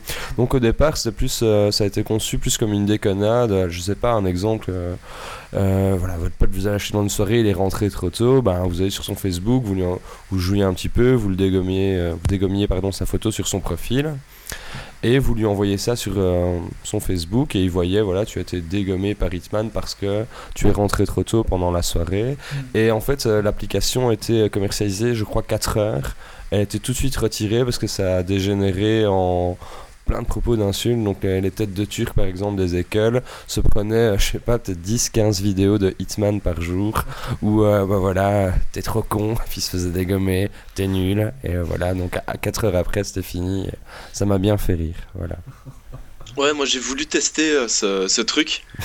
et, euh, et quand je suis arrivé, il y avait ça aussi sur, sur, le, enfin, sur le net, machin et tout. Et quand, quand je tapais, enfin ailleurs euh, Hitman, euh, ben Ouais, c'était simple, ça redirigeait vers le site officiel de, de Hitman. Ouais, voilà, apparemment ça a duré de vie de 4 heures pour une application. Et euh, et il y a sûrement en fond, plus quoi. euh, les coups de téléphone c'était pour euh, aussi des attaques en justice en fait parce que le gamin qui ouvre son compte Facebook et qui voit que tous ses camarades de classe l'ont buté parce qu'il est trop nul, ben c'est un peu du harcèlement d'une certaine façon donc peut-être qu'ils ont Ouais, tous vrai. des retombées et on pense aux, aux frais de développement de l'application, la lancer, l'arrêter 4 heures après et peut-être se prendre des attaques euh, en justice. Ça- D'un côté, ça fait le buzz peut-être. Oui, bah, on en parle. C'est un peu fait le buzz, ouais. Ouais. euh. À voir. Bah merci Titi. Non, de rien. On va maintenant passer au dernier sujet de ce podcast qui sera la cryogénisation. C'est parti.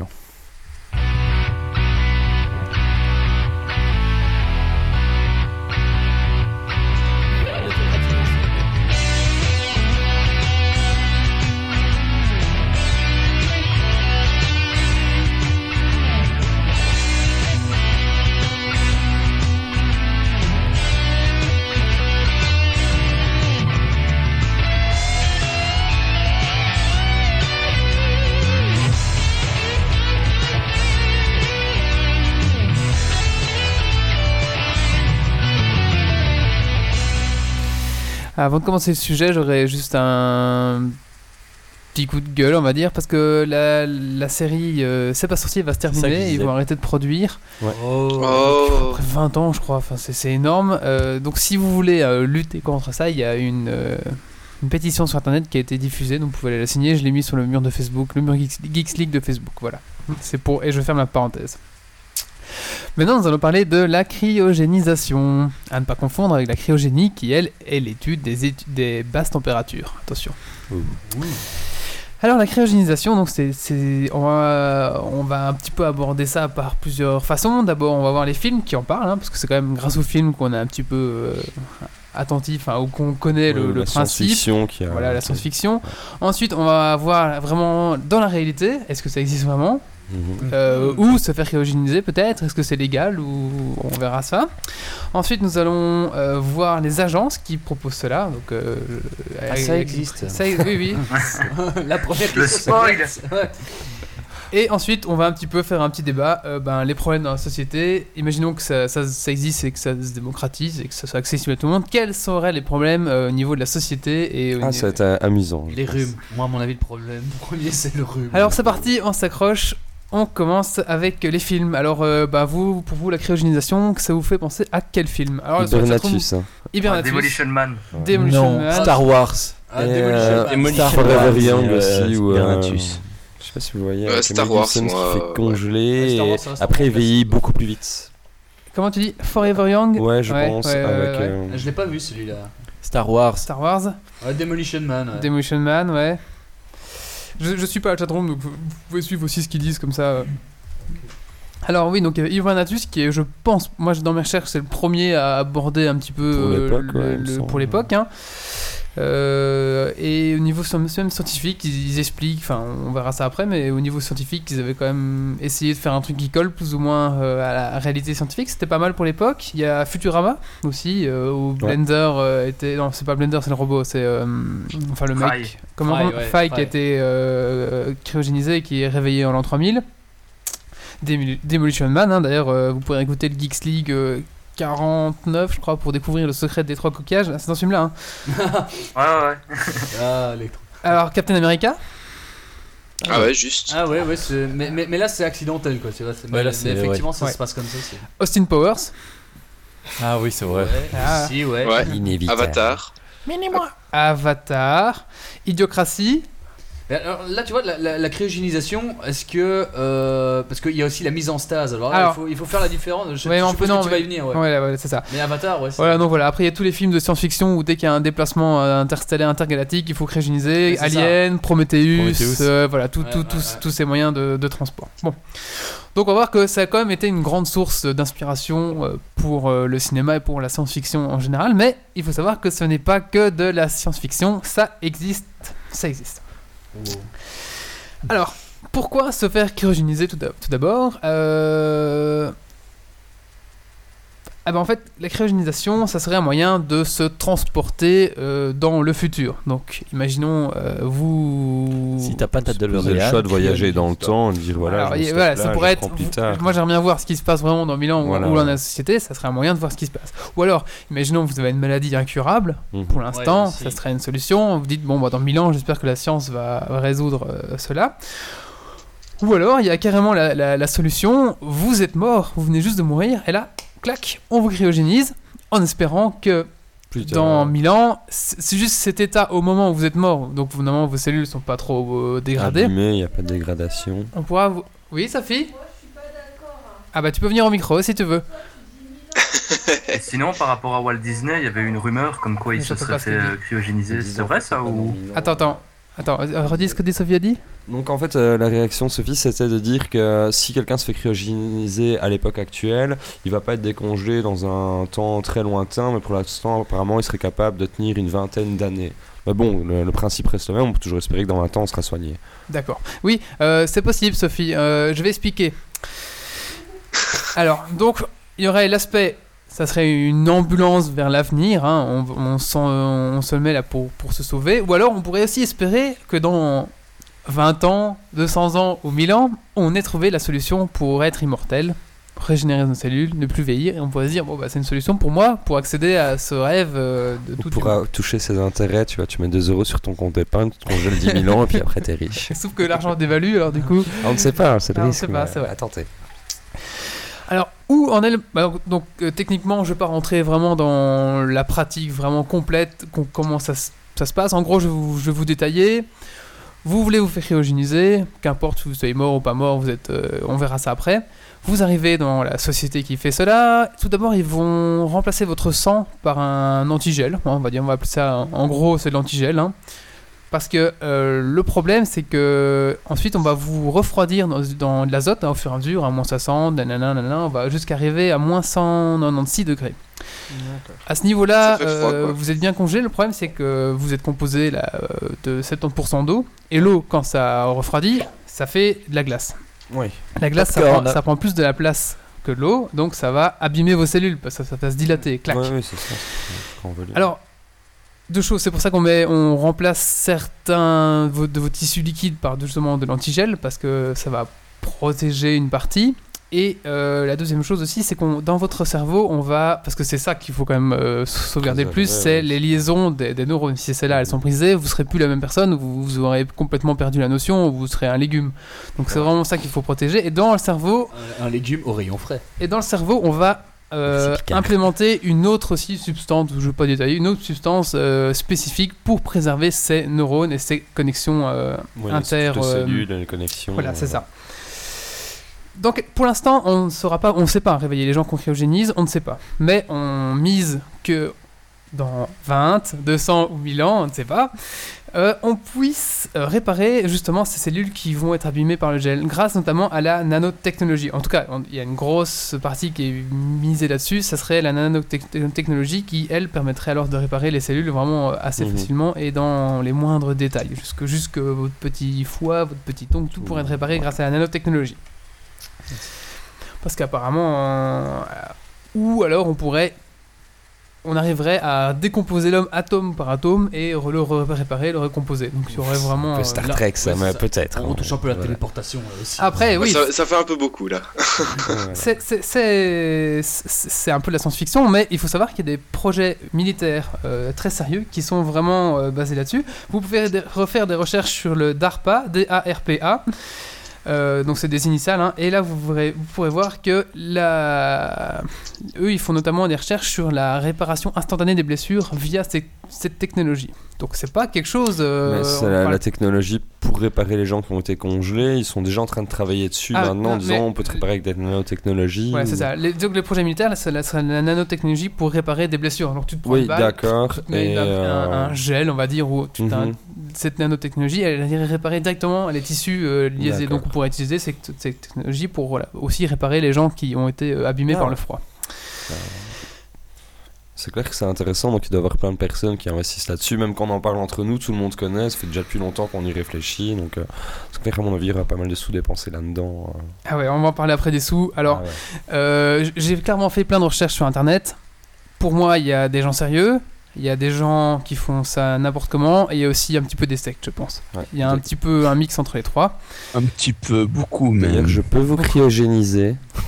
Ah, ouais, Mais perso, moi, pour le prix, tu vois, je préférerais subir l'opération de Wolverine et avoir mon mes os remplacés euh, par de l'adamantium, tu vois. oui, Ouais, mais mais, tu euh, survivrais pas. Viagra, ça existe. Bah, Ouais, mais Moi- mais moi, si, t'es plus résistant, tu vois. Ouais, mais c'est parce que Wolverine, il peut se- s'auto-réparer, c'est pour ça qu'il survit. Oui, voilà, c'est ça qui est cool. Moi, je veux rien dire, mais Charlie Theron, euh, elle survit hein, dans Prometheus. Hein. Spoil Alors, euh, on continue. Est-ce que c'est légal concrètement euh, J'ai pas trouvé la pour la Belgique. Je n'ai pas trouvé les lois pour la Belgique, donc j'ai dû me rabattre sur la, la France. Je pense qu'ils se sont pas encore penchés sur la question. Alors en France c'est illégal et comme dirait euh, ma compagne, en Belgique c'est légal mais taxé sûrement. je pense que c'est un truc tellement particulier que ça doit faire jurisprudence à chaque fois. Donc, c'est quand un cas se présente et que ça va jusqu'au tribunal, ils vont ju- juger Ouais. une première fois l'histoire. Donc, ça fera jurisprudence. Faut voir dans quel pays ça a déjà été amené devant un tribunal. Ça veut peut-être dire qu'en Belgique, personne n'a demandé pour être cryogénisé, mais peut-être qu'en France, quelqu'un l'a fait. Alors en France il y a eu des cas. Je vous Il y a plus de fous en France, c'est pour ça. Parce que moi, ce qui m'inquiète, c'est que tu dis qu'il y a des cas en France, mais tu dis qu'on sait pas comment les réanimer. Vas-y. Alors en, donc, en France on ne peut pas cryogéniser une personne vivante parce que c'est l'euthanasie. L'euthanasie est interdite. hein, et puis ça serait entre l'euthanasie et le meurtre hein, parce qu'on tue quand même une personne vivante. Vous allez être mort. Vous allez pas être en stase. Vous êtes mort.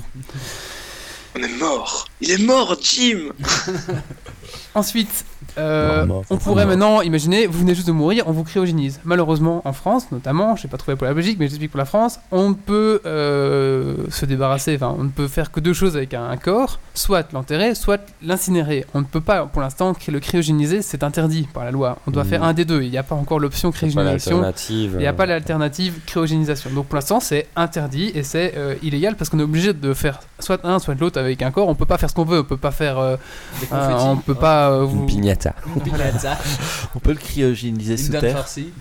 Le cryogéniser sous terre, ça marche? En fait, euh, oui, si tu mets des bacs de glaçons avec dans ton cercueil. Et en gros, groupe électrogène. Alors j'ai trouvé euh, deux sociétés mais américaines qui vous proposeront ça. Alors la société, alors c'est un petit peu des sociétés organisations à but non, cra- non lucratif, mais si tu veux te faire euh, truc, ça va quand même te coûter cher. Alors Beaucoup de détours. C'est ouais. une secte. En fait, c'est pour entretenir l'électricité, tout ça, tu vois, c'est pour ça que ça ah oui, bien sûr, je peux comprendre que ça va non coûter plus, parce c'est un but non lucratif, c'est parce qu'ils ont besoin d'argent pour euh, payer l'électricité pour te maintenir, quoi. l'électricité coûte excessivement excessivement cher dans Milan, bah forcément ça coûte excessivement cher.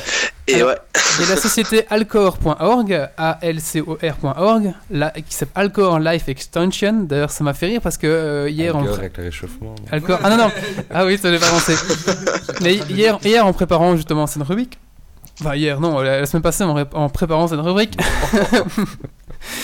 je, je, je parcourais justement les films qui, qui, qui parlaient de la cryogénisation et j'ai oublié d'en parler là au début, mais il y a Vanilla Sky. Et je, Oui, tiens, je, je ne connais pas Vanilla Sky et ma copine m'a dit, allez, c'est parti, il faut que tu vois absolument que tu vois ce film. Et très, très il y a justement euh, ce société qui s'appelle Life Extension et là ils ont repris le même slogan quoi. Donc ça m'a bien fait rire. Il faut savoir que ces gens ont 113 patients pour l'instant en stase euh, ou en cryogénisation. Et il y a la société aussi cryonix.org, euh, cryonix avec un Y puis ensuite par un Y, qui eux ont 112 patients. Je sais pas s'ils font un concours ou quoi, vous voyez, ils sont, sont tout près les uns les autres. Ah, pour les prix, tout d'abord il faut être membre de l'association. Ça vous coûtera soit. bah, alors j'ai trouvé les prix pour Cryonix, mais pas pour Alcor. Peut-être que l'autre est moins cher, je sais pas. Euh, faut d'abord être membre. Donc par année, ça vous coûtera 120 dollars. Assez, respectable. Ça va, Ça va. correct. Ou alors, vous êtes membre à vie, et là c'est 1200 dollars. Ah ouais, ouais. On y est vite. Ça va. Oh, bah, Ensuite- c'est 10 ans quoi. c'est- Il faut être membre pour pouvoir être cryogénisé la- l'année où vous mourrez. Si vous n'êtes pas membre à ce, moment-là, vous ne pourrez pas bénéficier bien sûr de la cryogénisation. À Mais- un moment où vous êtes J'ai mort, une question. Oui. Est-ce que, par exemple, sur ton lit de mort, tu peux devenir membre? Ah ça je ne sais pas. Je, je- Ah, écoute, Faut voir euh, les conditions d'utilisation. euh. il faut, faut de que t'aies des, faut que des, il faut que t'aies, comment tes successeurs soient d'accord quoi. Et ça les doit bien faire chier. Parce que après, une fois ça, que quoi. Une fois que tu es mort, tu vas devoir euh, ben, payer vraiment la cryogénisation, enfin ou tes, tes, tes fils ou tes non, tes neveux ou n'importe quoi. C'est là que ça commence à faire mal. Alors si tu es membre à vie, sache que ça coûtera moins cher, ça coûte, te coûtera 28 000 dollars. Oh Ça va encore, hein, je trouve. Euh, en tout, pas En par tout. mois ou par an. Ah non, c'est voilà, t'es cryogénisé, 28 000 dollars. Ah, c'est Et si t'es mem- quoi. si t'es membre à l'année, ça te coûtera que 35 000 dollars. ah ouais. Alors il faut savoir qu'il y a un service complet assurance vie qui lui n'importe où vous, vous allez mourir, vous êtes en Afrique, vous êtes en Ouganda, vous êtes euh, au pôle Nord, enfin là c'est plus facile peut-être pour. Et ben là vous avez une assurance, une assurance euh, Rapatriement. Rapatriement. rapatriement qui elle vous coûtera 88 000 dollars mais euh, à vie quoi. Vous payez ça et vous êtes sûr d'être cryogénisé à votre mort. C'est n'importe où c'est- vous C'est êtes. marrant que tu dises la vie pour un gars qui va faire ça quand il sera mort finalement. Ah oui, mais du C'est coup, ça, euh, Ce sera après la vie. Ouais. alors c'est basé sur le, le fait que bon bah voilà 88 000 dollars pour être peut-être réanimé euh, dans 20 ans, 200 ans ou, ou- ou 1000 ans, bah, C'est assez lucratif quand même. c'est- hein. voilà et du coup ben ima- imaginez euh, après bien sûr il faut pas qu'il y ait des ah oui ils assurent bien sûr la grande sécurité euh, aucun problème etc mais bon La- il faut la imaginer on sait courant, pas vraiment ce qui va se passer quoi. dans les années qui suivent et, et comment ça va ça va être suivi quoi Est-ce qu'il y a des membres? Comment? Ah oui, qu'il y a des il y a énormément de membres. Ils sont, ils sont euh, des, milliers, hein, les membres. hein. Oh purée quoi. Alors j'ai deux cas, si vous voulez, un peu euh, deux cas vraiment euh, concrets. Un en France et un en Amérique. On va commencer par l'américain. C'est Kim Suzuki qui, à 23 ans, en fait, a- il a un cancer du cerveau. Et enfin, c'est une jeune fille, pardon. Et du coup, elle, elle- elle est condamnée. Donc, elle a récolté de l'argent via les sites comme Reddit, etc., pour qu'on fasse des dons. Et elle a réussi à récolter assez d'argent pour être euh, cryogénisée. Bon, elle, a- elle est pas encore cryogénisée. Ah oui, Ah, mais ouais. c'est en route et là elle a déjà récolté euh, Elle l'a pas 28 000 fait de son dollars et il... non bah non mais par contre elle compte bien se faire cryogéniser avant de mourir Oui, elle non, compte ça pousse euh, un peu au suicide. mais d'un autre euh, côté elle est condamnée façon, donc elle ouais. se dit quitte à mourir de moi peut-être que autant faire Mhm. avant que la maladie soit trop, trop avancée Ouais, je comprends bien. Moi, je me dis au niveau des lois, ça fait quand même un peu bizarre. Ça, pousse, ça peut pousser au suicide. Ça, c'est en Amérique. personnes, tu Ouais. vois. Question, il a tué C'est comment particulier. bah, ils te, refroidissent puis tu meurs hein. ou alors peut-être qu'ils t'injectent un petit produit enfin je veux dire euh, C'est vrai que c'est pas encore euh, la mort la plus atroce de mourir de froid, mais enfin quand même. bah, je pense Euh, qu'ils bah, t'introduisent un petit ça produit dépend enfin, hein, je combien sais de temps tu meurs de froid aussi. Non, non, à mon avis, ils t'introduisent un petit produit, tu t'endors, et puis Tu voilà, ouais. comme tu fais des injections, euh, un truc qui détruit pas tes cellules, et puis voilà. Par contre, Une anesthésie générale quoi. Enfin, ouais. Par contre, un truc qui doit pas être pratique, c'est les, les- les droits de succession, quoi, parce que t'es pas vraiment mort, mais en fait t'es mort. ah si, donc- t'es mort, t'es considéré comme Ah, t'es mort. considéré normalement. comme mort, d'accord. Donc, Mais- donc il te reste plus rien en fait. Bah après, t'as- il faut que t'assures derrière. euh, Ouais, c'est ça. T'as intérêt à cacher de l'argent en dessous. ouais. Je suppose- je qu'ils ont- d'autre qui dormira. Je suppose qu'ils ont sûrement un, un service aussi de Quoi, qui garde tes revenus ou il garde tes, Ah, possessions, le- le- etc. Le, même service qui t'a pris 88 000 euros va garder le reste de ton argent. Bah voilà, je sais Ah, pas. Ça va, ça me rassure. non, mais j'imagine. au moins l'argent est en sécurité. tout à fait, tout à fait. Alors, il faut- Pardon. Alors il faut, Il faut savoir qu'il y a déjà eu le cas en France en 1984. Hein, on pense que c'était avant quand même, Bah avec le docteur Raymond Martineau, un Français qui était membre de l'association Cryonix de France, et il a congé sa femme à son décès. Alors, il faut savoir que la justice est intervenue et elle a fait une dérogation euh, pour euh, qu'il puisse euh, conserver euh, sa femme cryogénisée dans les cryptes de son château. À la mort du docteur, bah, dans, dans son testament, c'était qu'il voulait aussi être cryogénisé, congelé plutôt, hein, parce que je sais pas est-ce qu'on peut parler vraiment de cryogénisation parce qu'il fait son, son- voilà, voilà, de, de congélation. Et là, par contre, le parquet a intervenu, il a considéré que c'était illégal. Et euh, du coup, il a décidé que Monsieur Martineau allait être incinéré et ils ont aussi été rechercher sa femme dans la crypte, ils l'ont incinéré aussi. Hop, Mais c'est dégueu. D'accord. voilà. Donc sa femme qui était préservée, on va dire, elle s'est fait incinérer euh, Mhm. à la mort de son Avec mari. lui, quoi. Voilà. Est-ce qu'il C'est le comme dans un des des. Batman, ça. Ouais. Comment? C'est comme dans un des vieux Batman. euh, Les vieux Batman avec Mr. Freeze. Ouais, Schwarzenegger. Ouais. Exactement. Le, le, le meilleur Vive le respect tous. des morts. Donc voilà, bon, ça c'est un petit peu pour euh, les cas particuliers. Ensuite, il y a quand même un, problème. Imaginons qu'on arrive à mettre tout cela en place. hein, euh, on euh, on trouve la na- nanotechnologie qui nous permet de réveiller quelqu'un qui a été. Alors, il y a des expériences, j'en ai pas parlé, mais qui ont été faites sur les animaux, des chiens qui ont été endormis 4 heures, qui se sont réveillés, etc. Il y a quand même des petites réussites, mais il y a beaucoup de. Un taux d'échec plus important. un taux d'échec plus important que de réussite, donc ça donne pas vraiment envie de, De tenter l'expérience. Voilà, mais il y a des chiens qui ont été vidés de leur sang, qui ont été remplacés par cet antigel, qui, qui ont en- endormi 4 heures et réveillés ensuite, et, et voilà, ils Donc étaient... de leur vivant, ça. Bah non, ils étaient morts et ils étaient ressuscités. Ah, ouais. Ils ont suivi la grande C'est lumière macabre, blanche, votre ils sont truc. Ça, ouais, je sais pas, tu Ils sont morts. un chien, tu lui Il va avoir une invasion zombies. Donc il était déjà mort, Mais tu préserves... Ouais, il est mort, mais toutes les, ces cellules sont préservées, donc le et toit... après, ils font une Frankenstein. il euh, il est mort sur le coup, quoi. Il garde les animaux pour. euh, Enfin, Ah c'est un peu louche, euh, je trouve ça. Ah non, mais ça, il- le, chien, il le tue pour l'expérience. Ah oui, donc, euh, ok, Et c'est comme ça qu'on a créé les morts vivants. Le 21 décembre et la fin du monde n'est pas très très loin, ça y est, on sait ça. Donc, On va tous mourir. J'arrive au, au problème de la société, dans la société, parce qu'imaginons que le, le système est sûr à 100%, tout le monde a la possibilité, ça va descendre de prix, imaginons que pour 10 000 euh, euros, on puisse se faire cryogéniser, il, qui- il risque d'avoir des problèmes. Parce que déjà, un, si tout le monde se fait cryogéniser, qu'est-ce qui se passe? Euh, Surpopulation totale. Et... Puis- Mais non, il n'y a plus personne pour euh, te réanimer. Oui, bon, il y aura toujours. Enfin, donc il y aura quand même un, un petit problème de, de, je sais pas moi, de place ou, enfin, pour, imaginons que ce soit accessible à tout le De monde. Tout le monde va vouloir En- se faire cryogéniser. Il risque d'avoir, Hmm. je sais pas, mais la classe des gens qui, qui veulent se faire cryogéniser à, à 18 ans pour être ensuite réanimés ou il ou il y a des gens qui, je sais pas Ben, je vraiment. suis en train de lire un livre là-dessus, enfin un livre là-dessus, c'est c'est un livre où de toute façon euh, le monde est étendu à plusieurs galaxies. Effectivement, une des raisons pour lesquelles ils se sont étendus, c'est la surpopulation, du fait qu'ils peuvent se mettre en stase.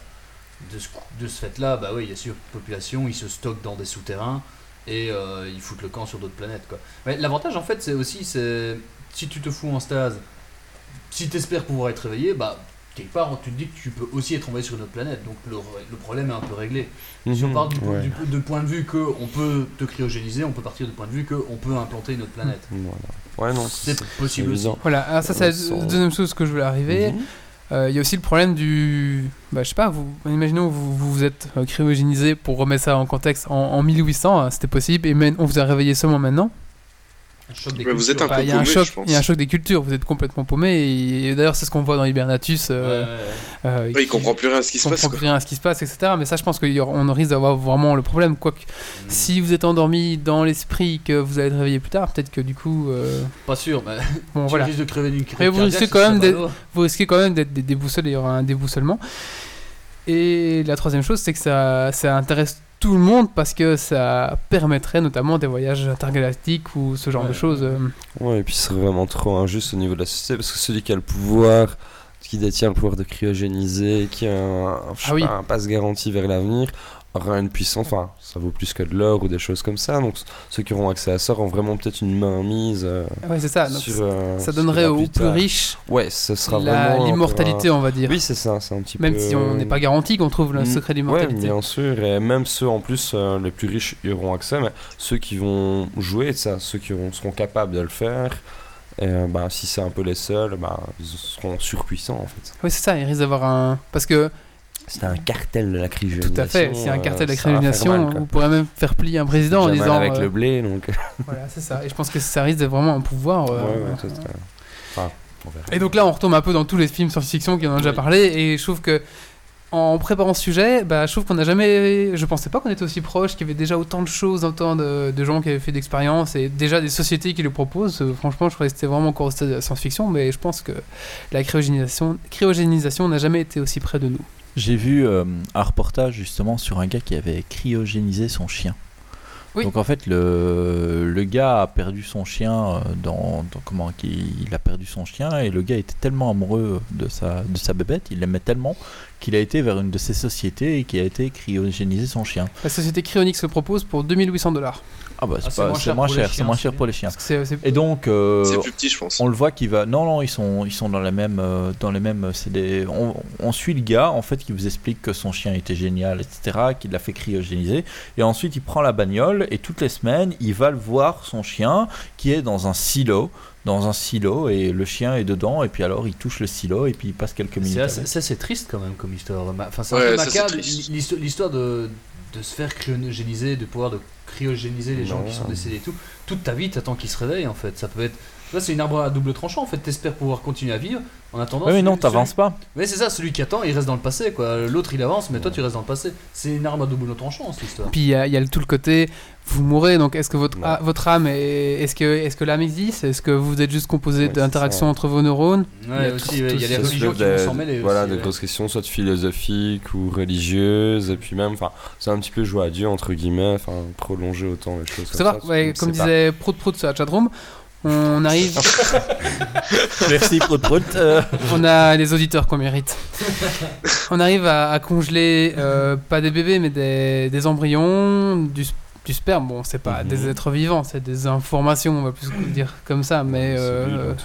donc déjà, le sperme on le conserve déjà, avec euh, ça une congélation euh, proche de la cryogénisation. Donc euh, Ouais, mais c'est pas la même chose. C'est pas la même chose, non. Cryogénisation, euh, c'est pas les mêmes non, bien sûr. mêmes techniques, quoi. Pas la même technique, c'est vrai. Mais euh, on a quand même une, avance, une espèce de la con- Ah conservation. non, quoi. ça, ça, je trouve ça progresse, on verra bien. Et pour Walt Disney, quelqu'un sait si c'était une Non, c'est un si fake. Walt, vraiment Walt Disney n'a jamais été euh, cryogénisé. Il est avec Ah. Elvis Presley sur une île. Ouais, voilà. non, Walt Disney, c'est vraiment un fake, ça. Je me suis renseigné. Est-ce que vous, euh, dernière question, est-ce que vous feriez euh, cryogéniser? Imaginons que c'est possible dans 10 ans. Pour euh, 30 000 dollars. Non. certainement pas. Bah, à moins que j'ai un gros problème de santé, et encore, je trouve que. Oui, c'est forcer les autres à vivre dans le passé, quoi, en fait. C'est un gros problème. Moi, je me ferai empailler. Personnellement, moi je m'en fous. ça. C'est moins de faire compte Naturalisé. épargne. euh, Titi, oui Ouais, bah, si je suis vieux, que voilà, que ça dérange personne, bah, Attends, je t'imagines vais en juste plus. me faire congeler, et puis je me En plus, réveille, me réveille pas, on verra bien. Allez, allez, franchement, allez.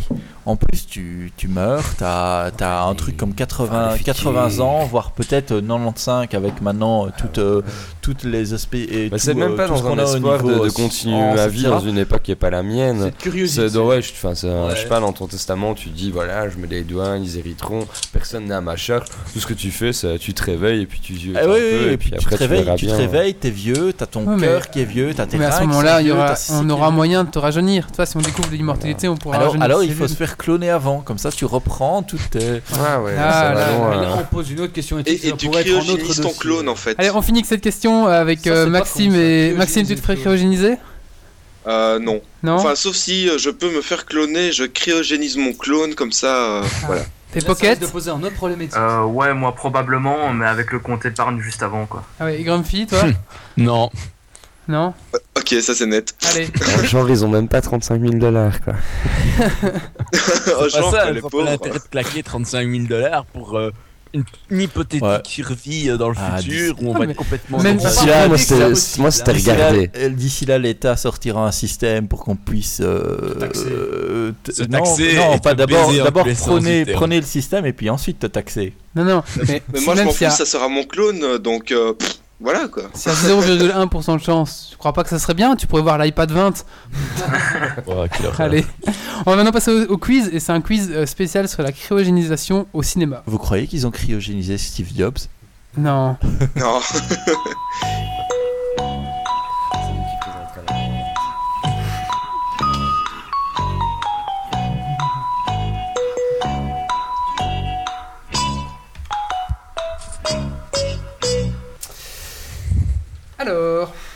quiz donc spécial de cryogénisation. On va commencer. On, on compte les points. La chatroom peut participer. Euh, qui sur- Je vais essayer de surveiller la chatroom en même temps que je pose les questions. Est-ce que vous êtes prêts? Vas-y. Ouais Allez, c'est parti. Dans Austin Powers. Donc Austin Powers a goûté aux joies de la cryogénisation, mais dans quel épisode? Le 3. 1. Attendez, je l'ai. Ah. Ah, pardon. 1. Austin Powers. 2. Austin Powers 2. L'espion qui m'a tiré. 3. Austin Powers Goldmember. 4. Austin Powers 4 qui sortira en 2013. Goldmember. Ouais. En fait, c'est à partir du premier, il se fait déconger dans le 2. Pocket Vince, il faut, faut que tu dises une- un ou deux. Ah, bah alors c'est dans. Normalement, c'est à la fin du 1, je pense. Je sais pas. Je ne sais pas. Bah, je suis Pocket Vince. Bah, je bien. veux bien suivre Pocket Vince aussi dans le 2 parce qu'il est sûr de lui, mais euh, honnêtement, je, je, je les ai jamais vus en fait. Si, un. Mais... Ah, moi, c'était mon film fétiche avant le 1 et le 2, je les regardais en boucle. Voilà. euh, Et en fait, c'est euh, c'est au début du 1 qui se fait. euh, Enfin, non, enfin, au début du 1, il se fait décongeler et euh, c'est le film commence comme ça. Donc, c'est Ok. la réponse 1, euh, Austin Powers 1. Donc, un point pour Titi et un point pour Pocket Vince. On retire le point à Pocket Vince parce qu'il s'est trompé. Il a dit à la fin À du la fin du 1, mais bon. euh, voilà. Et non, par contre, dans Gold. mojo Dans Goldmember, oui, c'est ça, il se fait piquer son mojo. Et dans, Go- euh, dans Austin Powers Goldmember, là, il a une machine à voyager dans le temps. Bon, soit. Une mini. Ah, ok, d'accord. Ah non, c'est. Oh, je sais plus, c'est une Si, grosse si, après il a une mini, mais le méchant il a un, un portail. Ensuite, Daniel McCormick va être cryogénisé, mais de quel acteur s'agit-il? 1. Dennis Quaid 2. Mel Gibson 3. Sam Rockwell 4. Luke Wilson Je ne sais même plus dans quel film c'est. Le 2. Luke Wilson. Moi, je dirais le 2. Mel Gibson. Gibson Ouais, pareil, je sais même plus quel film c'est. La chatroom, ça dit quoi euh... Et il dit rien du tout. Ils disent rien. euh, Il cherche, hein, il Il cherche. il cherche. hein. Allez, c'était la réponse de Mel Gibson. Donc deux points pour Titi, un point pour Valentin et un point pour Pocket Vince. Ça a dit Mel Gibson aussi Bah oui, aussi. Non, moi, bah, j'avais un nom. par erreur, enfin par hasard. Un point pour. J'avais dit Gibson. Ah bah alors, un- deux points pour Méo, deux points pour Titi. Ah, un- a dit Gibson aussi. Ah, mais trop tard. Non, j'en ai qu'un, Oh, moi. mais attends, ils ont dit quand ils ont tenu la réponse. Non, mais moi j'ai qu'un point. hein. En quelle année se réveille Sigourney Weaver? Ah dans son hyper sommeil dans le film Alien 3 Oh là là là là. là Un. là. 2179 2178 2200 2201 3 2274 Oh là là. Moi, je dis Quatre. un. 2289 Moi je dis 1. Elle est dégueulasse. 2179. Moi, je dirais 2000. 2179. euh, Ouais, quoi le les deux. dates Alors 2174 2201 2274 ou 2289 Je dirais, faire par euh, siècle. là. 89, comme si c'était sorti. euh, si le film est sorti en 89, des, des centaines d'années plus tard. D'accord 89 pour Titi Je suis aussi. Ouais, 89. j'avais dit le premier 91, ça- t'en avais pas un Euh, Le premier c'est 2179 Ouais, c'est ça, ouais, je pense que c'est celui-là. moi. Ouais et euh, là à la chatroom j'ai entendu un 2179 pour Grumpy Moi Ouais. je dis le numéro 2. et sur la chatroom Chatroom ils disent rien. ils disent rien Ils ils, disent rien. dire- ils vous attendent que je dise la réponse et c'est la Ouais, c'est ça, en réponse fait. 1 2179 Yeah donc je sais plus où j'en suis dans les points euh, Moi j'ai un. deux- vous comptez pour vous les points comme ça Titi 3 ok et euh, Méo J'ai 4 Qu- Méo non, non 3 Tricheur. Tricheur. Il y a comme un problème. Alors, dans quel film le gros bras de Terry Crews rencontre-t-il un homme cryogénisé? Vous voyez, Terry Crews, c'est un gros molosse euh, costaud, un gros black. Bon. Hmm, 1. Hot Time Tube Machine. 2. Idiocratie. 3. Austin Powers. 4. Demolition Man. Moi, je dirais Demolition Man. Mais. Idiocratie. Ah, sur la chat. Sur la chatroom, euh, ah, il y a Ah, Prout Prout Prout qui dit idiocratie. Idiocratie, ouais. Ouais. 7 présidents. Exact. Allez, bon, bah voilà. Allez, le, point est donc pour Prot Prot, c'est bien dans Idiocratie et c'est le président. Alors, Idiocratie, pour vous préciser, c'est un lettré enfin qui se fait cryogéniser. C'est un truc je, je me souviens vaguement. Et il se réveille dans un monde où comme euh, les lettrés se reproduisaient plus parce qu'ils sont lettrés et qu'ils n'ont pas besoin de se reproduire, il y a que les débiles qui se reproduisent. Du coup, le monde est peuplé par des gros débiles. Et lui, il est cryogénisé, il se réveille dans un monde peuplé de débiles et même le président est complètement con et ils sont tellement cons qu'il n'y a plus de bouffe sur la terre et qu'ils savent même Ah, plus faire oui, j'ai pousser un, légume quoi. Ouais, ça a et euh, le film en, en cool. lui-même est, est pas terrible, mais juste les, le début du film où ils expliquent euh, tout le mécanisme où ils en sont arrivés à une planète remplie d'idiots est assez génial, notamment tu vois la comparaison entre l'un et l'autre saison qui, euh, je sais pas, lui qui lit un bouquin de maths ou euh, qui est timide, et euh, le petit Jason qui arrive et qui a sa mobilette et qui fait ouais, je vais tirer dans la caravane, puis il rentre à la maison avec son papa et son famille nombreuse dans la caravane, enfin c'est vraiment les C'est deux quoi le clichés c'est-. L'intro est géniale en tout C'est cas, marrant, dure va 3 savoir. minutes, juste l'intro. Après, c'est lourd quand même. ouais. Allez, on continue. Dans lequel de ces films d'animation est-il question de cryogénisation? 1. Futurama 2. Wall-E 3. euh, 3. Beavis and Butthead Do America 4. The Simpsons Movie C'est Futurama. Ah, Ce ça Futurama. dit, dans, dans euh, ta chronique. Ouais, bah oui, bah oui. C'est des euh, indices. Allez, un point pour tout le monde. hein. C'était facile ça. Alors, dans le film franco-italien Hibernatus, Paul Fournier rencontre Edmé. Mais qui est-elle? 1. Sa fille 2. Sa petite fille 3. Sa mère 4. Sa femme Sa petite fille. Ouais, il l'a dit. Petite fille, vous dites quoi vous? Ouais, je fille. dirais sa petite fille, ouais. ouais. Ouais, c'est petite fille. Mais il pense sa que c'est sa mère. Non, il pense que c'est sa femme. Il pense que c'est sa femme, ouais. Non, il pense que c'est sa mère. Non, sa femme. Je pense. Non, c'est sa je pense- femme. Il pense que c'est sa femme. Ouais, je dirais ça, ouais. Je pense qu'il pense que Mais c'est sa petite fille. Mais c'est sa petite fille en Ouais. réalité, voilà. Je sais plus où on est. Vous êtes à Je combien suis à 5 À et j'ai raté cinq. une question. Bah, je une question que- logiquement. Si je- j'ai raison. trois ou quatre. Un ou deux. Ok, ça va. Confiance. Dans quel film traitant de la cryogénisation, cryogénisation, c'est dur à dire, hein, peut-on voir un poster de l'âme fatale 3 1. Euh, dans Demolition Man. Ah bah attends Ah, j'aime bien. California Man 2. Last Action Hero 3. Demolition Man 4. Hard Target Il y en a un qui est spoilé là.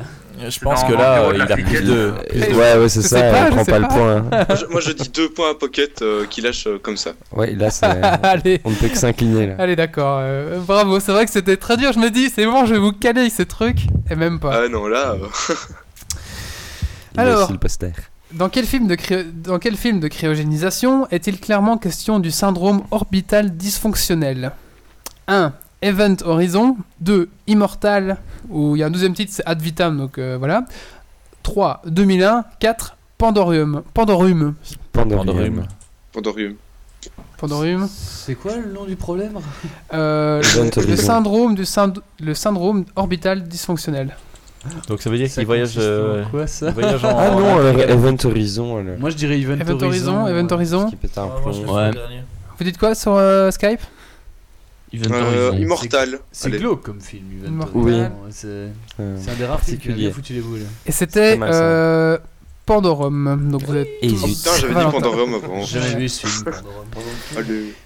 Et je confirme, hein, dans Hibernatus, c'est bien, euh, il prend bien pour sa mère sa petite fille. Oui, c'est ça, sa Oui, C'est mère. ce qu'on a dit. ouais. Ah ouais. C'est ce qu'on avait fini par dire, oui. Ah, Quel- Je que c'était. Quel méchant charismatique est passé par la case cryogénisation Un. Docteur Freeze. Han Solo. Ah, attendez, un, c'est pas un méchant. un, Predator. Pour les noix. Un, Predator. Predator. 2. Freddy. 3. Jason ou Jason. Jason. 4. Chucky. Euh, Je me demande, moi, C'est Jason ouais, Jason. C'est Predator. C'est Jason. Non. Predator, mais Predator ça dépend. Non, non. Bah ça dépend quel film, mais Predator ça peut être considéré comme un bon aussi. C'est un alien. Ah. euh, Ouais, mais Enfin, c'est pas un alien parce qu'il s'est battu contre Alien versus après, Predator, tu tiens avec qui? Avec Alien ou avec Predator?